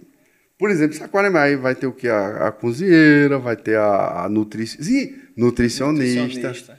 Olha a equipe quanto é grande. É aí, é muita grana, Por véio. isso é um esporte caro, Link. É caro. É um esporte caro. Para se isso jogar hoje em alto tá no indoor e Tá na praia também. Porque a, o alto desempenho já vai dizer, também mede a, a, o quanto o cara perdeu de líquido, o que ele precisa ingerir. Romão, né? a gente tem um cálculo. Eu não. Aí não é, é na minha área. Eu estou com licença nutricionistas, é, mas assim, é, é evidenciando o trabalho deles, né? Uhum. Não, eu não me meto nisso aí. Que, não, hoje não, nem tenho mais atleta para trabalhar isso aí. A gente vai, vamos reconstruir aqui através disso aqui, tá? Mas assim, para entrar em quadra, você precisa ter no teu estômago, por incrível que pareça, uma quantidade X de, de alimento. Porque senão vai te dar é, algum desconforto gastrointestinal. Então, tem, não me lembro qual é a quantidade, 400. Não, não, não lembro, não lembro. Não vou dizer que eu não lembro, mas você tem que ter. E aí o, o, o nutricionista, ele sabe aqueles eletrólitos que a gente perde através do suor e você pega um Gatorade com, e, e consome. Você via muito Gatorade em tudo que era competição. Hoje está se entendendo que a água, a água pura, é muito importante para a hidratação do, do, do, do, atleta, além do que a reposição também eletrolítica, que são daqueles dos eletrólitos que você perde através do, do suor durante a competição. Então, o nutricionista, ele te dá uma base que você tem que tomar líquido é, tantas horas antes do treino, é, do dia anterior até a hora do jogo, você tem que passar por uma sequência de, de hidratação para suportar. Porque, principalmente no vôlei de praia, que você joga, você joga agora, daqui a meia hora você está jogando de novo. Então você tem que estar tá abastecido. Rapaz, é uma ciência, velho, como diz a história. Mas esse estudo é personalizado, né? Ele faz o estudo de cada... Cada atleta. Por isso, por isso ah, tem que ter uma, uma cozinheira lá também. Totalmente personalizado. Individualizado, a gente chama. E, um, e o detalhe importante é, eu vou para o treino E a gente tem, por exemplo, é, antes era através do lactato. Você fazia, furava aqui, tum, tirava aqui e ia para análise do lactato para ver como é que estava o seu nível de estresse, rendimento, que a possibilidade do nível X de milimolos, você tem possibilidade de lesionar. Ah, agora, é, aí diz, isso é muito caro. É muito caro. Você tá, imagina com cada atleta fazendo essas coisas. Aí, aí o que, é que o cara fez agora? Bicho, a coisa mais linda do mundo. Romão, a gente tá falando de tecnologia, eu tô querendo trazer um paralelo, sabe? Assim, porque muita gente diz, ah, cara, com isso aí eu não vou trabalhar. É muito dinheiro, é muito caro para mim. Também não. Um cara inventou uma escala de 0 a 10 de percepção subjetiva de esforço. Caramba. Eu, tu chega lá e eu falo, meu irmão, responda aqui essas perguntas para mim. Aí tu responde. Eu vou ver como é que está teu nível naquele momento, através de uma percepção subjetiva. Muito criticada, porque é subjetiva. Uhum. Mas se eu não tenho é, possibilidades laboratoriais de identificar nível de estresse para lesão, futura lesão, eu vou para a percepção subjetiva de esforço. Eu tenho, é, eu que eu digo assim, nós, o voleibol, né? Eu não, o voleibol. Ele tem o seguinte, é, acompanhamento de como você dormiu. Na hora que você acorda, você responde também um questionário. Aí, obviamente, você, pelo WhatsApp, é, é um aplicativo isso aí, você já manda para o, o técnico recebe e a gente vai monitorando a sua carga, é, que a gente chama o seguinte, a gente, eu digo voleibol, né? A carga interna e a carga externa do teu atleta. Aí entra de novo. Às vezes eu falo com ele assim, ele olha para mim assim com o cara fez, diga o que é carga interna. Então, eu já, eu já, já manjei. Tudo aquilo que teu organismo sente através de, de ações externas que eu cometo, que eu te, te lanço mão, é chamado de aquela reação do teu organismo às atividades, às ações, aos exercícios, é chamado de carga interna. A carga externa é tudo que eu aplico. Quais são os exercícios que eu vou aplicar em Romão dentro da percepção subjetiva de esforço, dentro da teoria do lactato, dentro, e aí, aí tem vários é, marcadores biológicos que a gente chama, que você pode acompanhar o teu atleta. E aí a coisa é, é muito científica, é muito legal. Alex, você faz isso? Nem sonho. É muito caro. Nem sonho. A minha, a minha é olhômetro. Lá em Cabedelo, a gente olhava para o cara e fazia, esse bicho não dormiu hoje, não. Foi o que houve. Aí, na época é porque eu tive insônia, meu, mas não sei o quê, né? Hoje é, eu estava no computador nos, nos games. E aí, ainda é é top.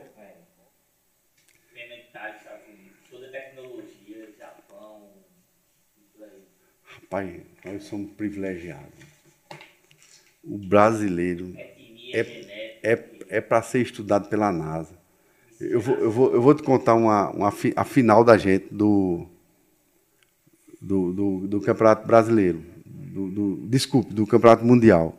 Aqui no Brasil, a arena lotada, o povo gritando o hino nacional. Eu é totalmente fora de contexto ali. Eu, caraca, rapaz, começou o campeonato, eu me tocar que eu estava no Mundial depois de, de algumas rodadas, eu juro a você. Eu pensava que eu estava no campeonato aqui escolar. E aquele negócio lotado, e antes, quando a gente entrava, o povo cantava o nacional, e eu achava aquela coisa.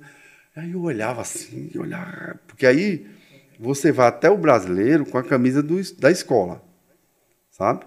Na hora que você entra, viaja para o Mundial, aí o nosso foi aqui no Brasil, para minha sorte, foi aqui no Brasil, eu podendo conhecer outros mundos. Eu aqui no Brasil, eu digo, tudo bem, eu aceito, vamos embora. Vamos embora. Aí você chega lá, você recebe camisa, todo uniforme, bolsa, meia, Caramba, tudo da seleção meia. brasileira. Meia. Hoje tênis, tudo da seleção brasileira. O uniforme todo, você se veste do Brasil. Rapaz, é é uma emoção tão grande, sabe? Eu fiquei. assim- E, e naquele negócio. E, e aquele nacional que cantava quando ia comer. Mas não, era toda a aparição da gente. Contra, contra é, a China, contra não sei quem, tá lá o nacional e eu ficava olhando assim. O, o, o como é que chama? O, o, o dirigente, né? O chefe da delegação do Brasil, ele chegou, é um paulista, ele do basquete, inclusive, um cara bem experiente. Aí chegou para mim aí, eu acho que ele queria me acalmar, sabe, Romão? Ele me ferrou, velho, aquele cara. Chegou assim, bateu nas minhas costas, ele viu que eu tava meio olhando, aí ele fez, professor, Aí eu digo, diga, meu amigo, tudo bem. Professor, estou notando que o senhor está um pouco é, fora da concentração e precisa estar concentrado, que é a final do Mundial. Ele começou a me ferrando, velho. Aí eu, porra, é, tá. Aí ele fez, e você não está sabendo o que é isso aí, não? Que todo seu jogo nacional rolava? Aí eu fazia, não. É, eu acho que é a emoção, é tá no Brasil, é não sei o quê.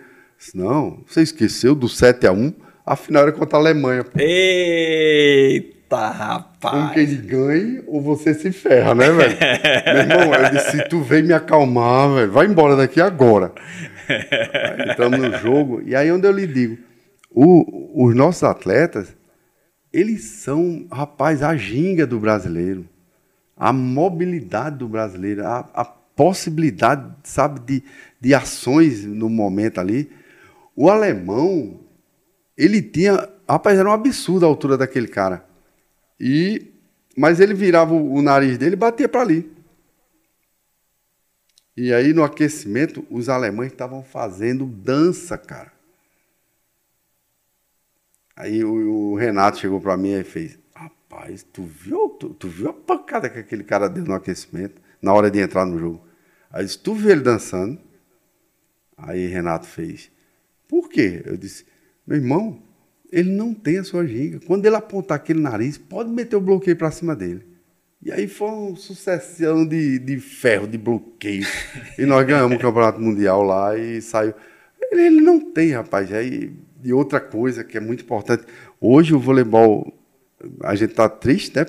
A perda da, das meninas, da Duda, da Ágata, né? Hoje da, da Rebeca, da, da Ana Patrícia, né? Muito triste isso aí, o menino Bruno. Aí, eu acho que só resta o Vinho lá. Só né? tem Álvaro e, e, e, e Alisson. E Alisson. Pois é, mas assim. Vai vir medalha aí, viu, professor? Se Deus quiser. Só tá dando Nordeste nessa é, Olimpíada. Então, então, olha só. Já imaginou o Nordeste ficar independente? Não tem aquela música, né? virar o... Rapaz, vai ser o representante. O Nordeste, é o potencial que nós temos é absurdo. É absurdo. E a gente já vê uma diferença gritante da altura de Álvaro para os outros competidores, né? É. Para o próprio Alisson, né? É. parceiro dele, mas ele está jogando bem. Ele tá muito, ele é, salta muito, aquele menino é, é a concentração daquele cara é, é, fora de série. Pois é, teve, eu até botei aqui alguma coisa é, de tecnologia que tu falou, ó, a assinatura da súmula. Você não existe a súmula de papel mais lá é verdade. É, não tinha digital. nem reparado isso, que não tem mais papel é. por lá, né? Não, você vai lá e assina na. Eu tá, Davi aquela... Bernardinho com aquela prancheta toda riscada é. de, de, papel ainda, agora é tudo no tablet. Tudo, tudo. no tablet, tempo de coisa. Sabe o que é que vem aí? É, pronto, na, na, na Olimpíada agora, está sendo jogado. Você lembra que antigamente a gente passava a mão lá, era o maior cuidado, tocou ali, era invasão, né? Hoje você vê o cara passar o corpo todo para o outro lado e não tem aquela invasão. A não ser que você bota o pé lá. Aí se você botar o pé é invasão, é falta. É, é uma das mudanças aí. Tornar e o, o que vem para é mais dinâmico. O Brasil tem chance de medalha no vôlei? No vôlei de praia eu acredito que sim. No, é, no, no vôlei indoor, de quadra tá aí também, o indoor. No, no né? indoor, é, eu acho que ele. Aí, aí Romão, é, é assim, vamos dizer assim é mais uma opinião. Eu não gosto de, de dar opinião sem. Se eu pudesse ter pego o treinamento deles, aí eu poderia dizer com mais certeza. Mas eu, eu é minha opinião particular. Talvez é, a verdade seja outra. Mas assim, eu acho que ele atingiu o pico. O pico lá na VNL. Quando ele foi campeão da Liga das Nações. E ele está sofrendo para se manter aí e, e ganhar o campeonato. Porque a Olimpíada. É todo mundo estudando eles Exatamente. Também. Então ele está numa, talvez numa descendência. Porque assim, você treina, você vai subindo, vai crescendo, chegar ao ápice, né? E na competição você tem que estar nesse ponto. Esse ponto permanece por um tempo. Mas naturalmente teu organismo necessita de, de um tempo de recuperação. Eu acho que ele, ou ele atingiu, não sei, aí, aí, aí entra o achismo, eu detesto o achismo, mas assim, eu, é, um, é o que eu vejo, e se Deus quiser, ele suporta. O Leal não aguenta. Você vê algumas coisas. Rapaz, a subida do Leal, falar em Leal, caraca, eu vi uma cena lá, aquele atacando, mas, mas era rei daqui e o cara tava aqui, velho, que absurdo. Olhando assim. Olhando. Vou botar onda. E, e o, o interessante não é só a impulsão, é que olho aberto, olhando para onde vai. Né? Para onde vai. É, é um negócio. Mas alguns atletas dessa época eram assim, e sem essa tecnologia toda, né? Era, era na, na mandioca. Era, era... na mandioca. era... É, vamos para ler, ler, os comentários aqui, que eu acho que é o, é o, momento também que o pessoal. Professor, muito obrigado. Foi, foi uma, uma aula, viu? Uma aula de voleibol. Essa, viu, Lincoln? Essa de hoje tem que ficar guardada aí pelo menos por uns 100 anos, porque não são não são informações fáceis de encontrar. A gente gosta do esporte, mas tá. informações assim tão minuciosas não é fácil. Além de trazer esse resgate desses atletas da Paraíba, de alguns técnicos, dessa época de ouro dos Jogos Estudantis, também fica o registro aí. Eu acho, eu acho, inclusive, que esses cortes vão ser usados muitas e muitas vezes, até como divulgação para o esporte aqui da Paraíba, né? Para o esporte aqui na Paraíba, o voleibol. Simone disse aqui, tio Luiz, minha inspiração no direito. Você ainda é inspiração no direito, rapaz, tá vendo aí?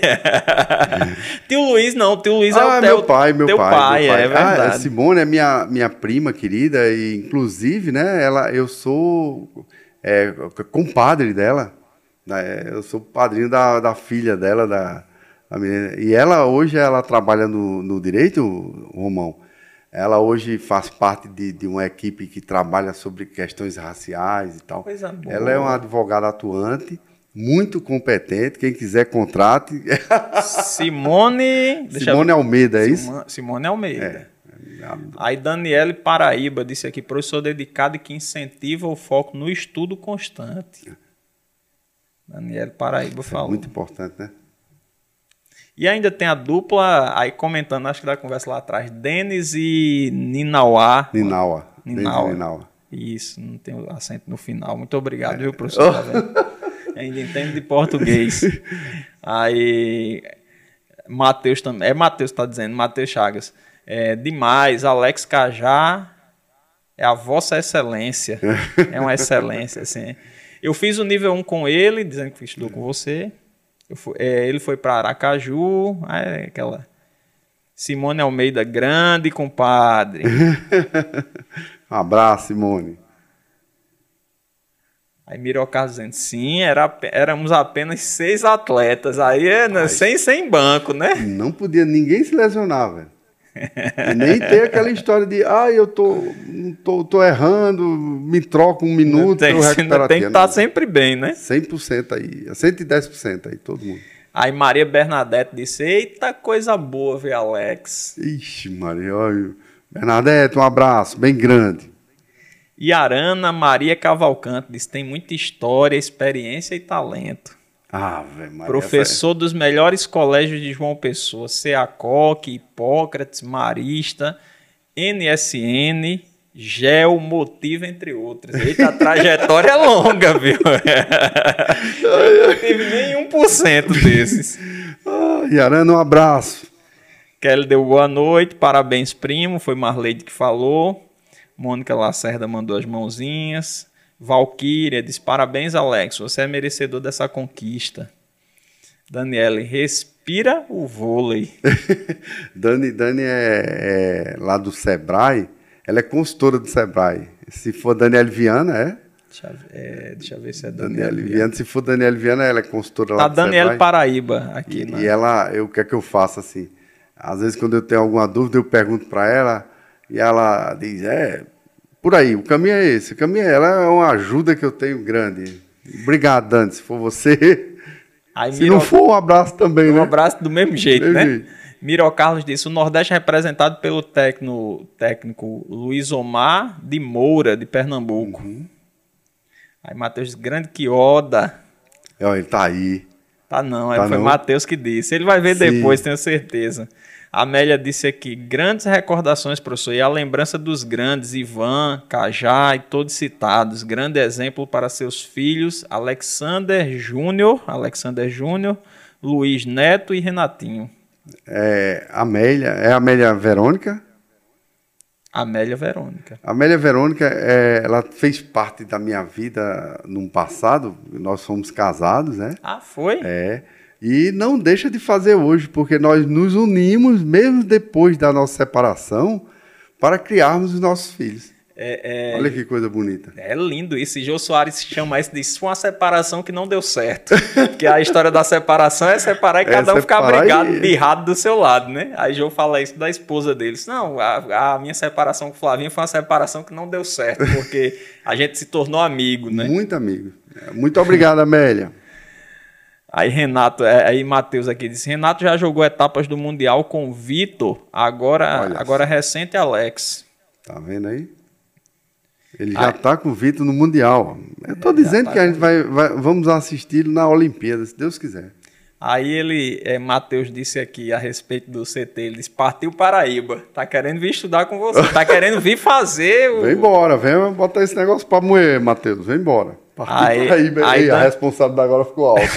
Aí Daniel disse aqui, opa, funcional à noite, Olha, já tem aluno pro tem funcional. aluno aí. Você vai ser a número um, viu, Dani?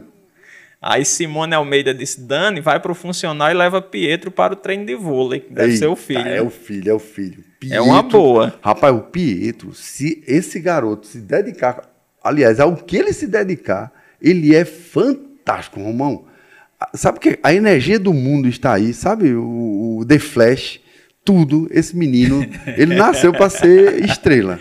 Não Engra- dúvida. Engraçado que o que seria problema para as outras matérias, para a educação física, o cara É olha e diz: Esse É menino que eu vou é- investir." É, esse que eu quero, né? que eu quero. Porque ela tá dizendo aqui: eu com Pietro, ele se tornaria meu funcional, aulativa.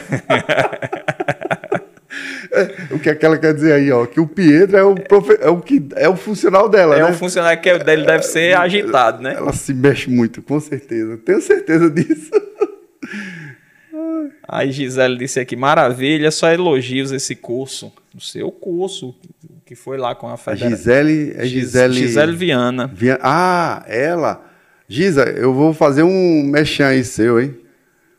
Posso? Pode, claro, à vontade. Pode tudo aqui, viu, professor? Gisele é minha prima. Ela tem uma loja Amor de Aromas lá no, no Sebrae. E, rapaz, são as fragrâncias mais gostosas. Quer dizer, rapaz, perfume, sabonete, é a coisa mais linda. Coisa boa. Eu, eu tenho com ela é assim uma admiração fantástica, porque ela produz, Romão, ela vende. E é ela que produz? É ela que produz, coisa cara. fantástica. E uma dedicação, assim. Rapaz, eu, tem hora que eu chego no final de semana e eu, eu não sei se eu posso dizer assim. Aí eu faço, Giza, vem aqui, pelo menos relaxar um pouquinho, tomar uma cervejinha lá na minha casa, né? Aí ela faz, eu tenho que fazer uma entrega que amanhã. Rapaz, é- isso é domingo à noite, velho. É muita Então, olha que dedicação. dedicação, né? Empreendedora, né? Parabéns, viu, Giza? Parabéns. Daniela disse, qual o Insta? Lá o senhor pode divulgar sobre o CT. Sobre o CT? É, qual é o teu... Sim, fala teu Insta pro pessoal seguir. Rapaz, eu, eu sou tão ruim nisso que eu nem sei te dizer direito. É, é arroba É escola de voleibol. É a escola de voleibol, é. É. A escola de voleibol. e tem o Alex Fragoso, eu acho que é um, mas eu acho que o meu pessoal deve ser esse.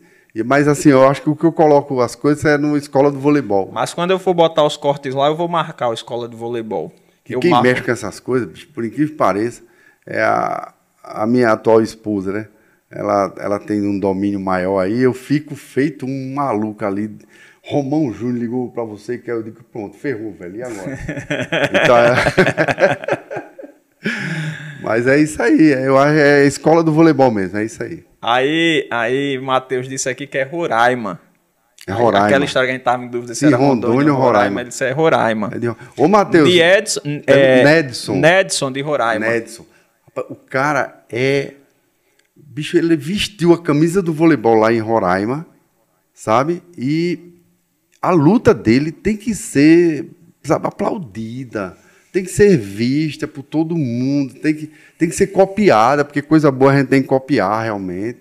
Então é, um, é maravilhoso esse cara, é meu amigo, eu, eu, eu, admiro demais. Quando ele vem aqui na Paraíba, a gente, sabe, eu, eu, eu sou o cara que sai procurando pousada para ele, porque ele. E assim, é uma maravilha. Que coisa boa. E o Norte já trouxe grandes atletas pra gente no MMA, né? Vamos ver se traz no voleibol, né? E, tá, e tem, viu?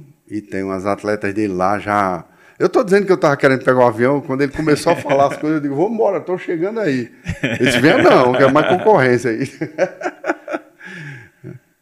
Aí, aí Gisele disse aqui, show, amo voleibol, que vem as mudanças, vamos aprender mais com o professor Alex. Ai, coisa boa. Vestiu a camisa. É, e a, e a Essa família veste a camisa uma da outra, a do Dani, outro? A Dani tem, um, tem uma birra comigo aí, porque ela queria ser atleta de voleibol, mas era desse tamanho, Romão. ela diz, eu tinha um sonho de ser atleta de voleibol e tal, e você não me aproveitou. Eu digo, eu tô aqui. não tem, aí tu não tem como, né? Não dá. aí Renata Fragoso disse aqui, tie break tem que terminar na quadra que está ganhando. É fato. Olha, essa é a minha esposa atual. É. Tá vendo aí o que ela botou? Aquela história lá que. Rapaz, os caras contavam, bicho.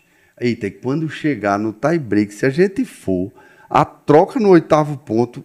Peraí. Pá, pá, pá, pá. Bicho, estamos na quadra que perdemos, a gente tem que ir pra quadra que ganhou.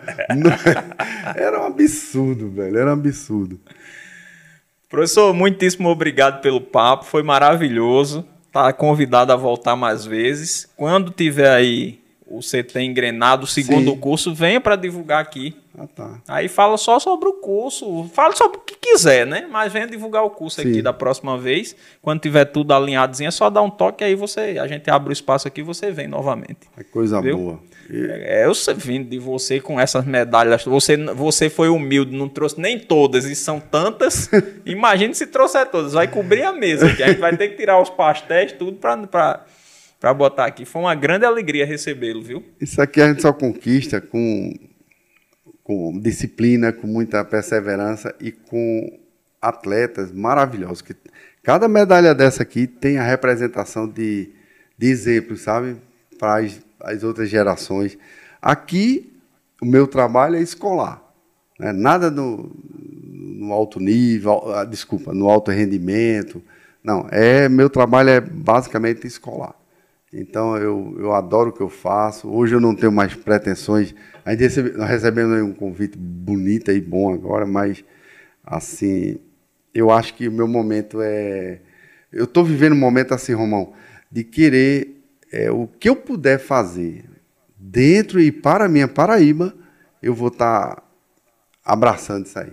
E aí eu conto, peço a, a, a sua participação para que a gente possa entrar aí nesse dessa Paraíba fora e levar esse, essas ideias. Essa... Eu não chamei de curso, Romão, porque quando abriu a, a cena lá, tinha um tal de Marcos, e eu disse, eu conheço esse cara. Primeira aula. E aí eu fiquei naquela, e, e, o cara lá, e não dizia nada, até que Zé Marco entra e faz, eu tô aqui, aí eu tô, ah, que bom ver você, Marcos. Aí eu digo, rapaz, eu tenho certeza que eu conheço esse cara. Jogou contra mim lá na praia, eu digo, eu tenho certeza que eu sei quem é mas eu vou descobrir. Aí na penúltima aula, o cara não aguentou e fez bem assim, Quen. Aí eu, Marcos Quen Quen. Aí eu achei que era o cara pelo apelido dele, rapaz. Então, é, a gente está aqui, se você puder ajudar a gente a participar e divulgar isso para nosso ah, estado. com certeza. A gente leva, que eu chamei, na verdade, não foi de curso, foi de troca de conhecimento. Sim, esses perfeito. caras sabiam mais do que eu, pô. Sabe? Assim, Esse, eu... Esses nossos participantes aí do nosso curso, né? Que, que eu chamo de troca de conhecimento, os caras eram feras, velho. Eu dizia para eles assim, pô, vocês são. Eu, eu tratava todos eles assim. Eu ia começar e fazia grande boa, boa noite, treinadores, porque era, era, um, era uma turma da Paraíba de alto nível respondendo o que o meu querido amigo me perguntou: por que, que aqui aparece tanto atleta? Por que, que o nosso. A turma que a gente bateu papo de, de Cajazeiras a, aqui a, ao litoral, para mim foi altíssimo nível.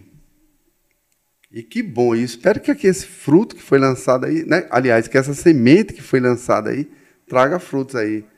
E, e quem. Sim, Romão, é só para finalizar. Não, fique à vontade. Eu fiz uma proposta para eles. Leva para cada cidade de vocês, construam seus CTs e quem sabe no final do ano ou em 2022 nós vamos realizar um torneio, uma Copa, Boa. uma liga paraibana realmente é, oriunda desse nosso trabalho. Você já imaginou? Perfeito. Seria Perfeito. a primeira vez a, Uma boa ideia. uma boa ideia. E vindo de quem entende. E vamos chamar Zé Marco para apadrinhar esse negócio. Tô com você. e a gente já tá botando Zé Marco Vamos aqui na roda. é, assim, o tá- secretário tá também.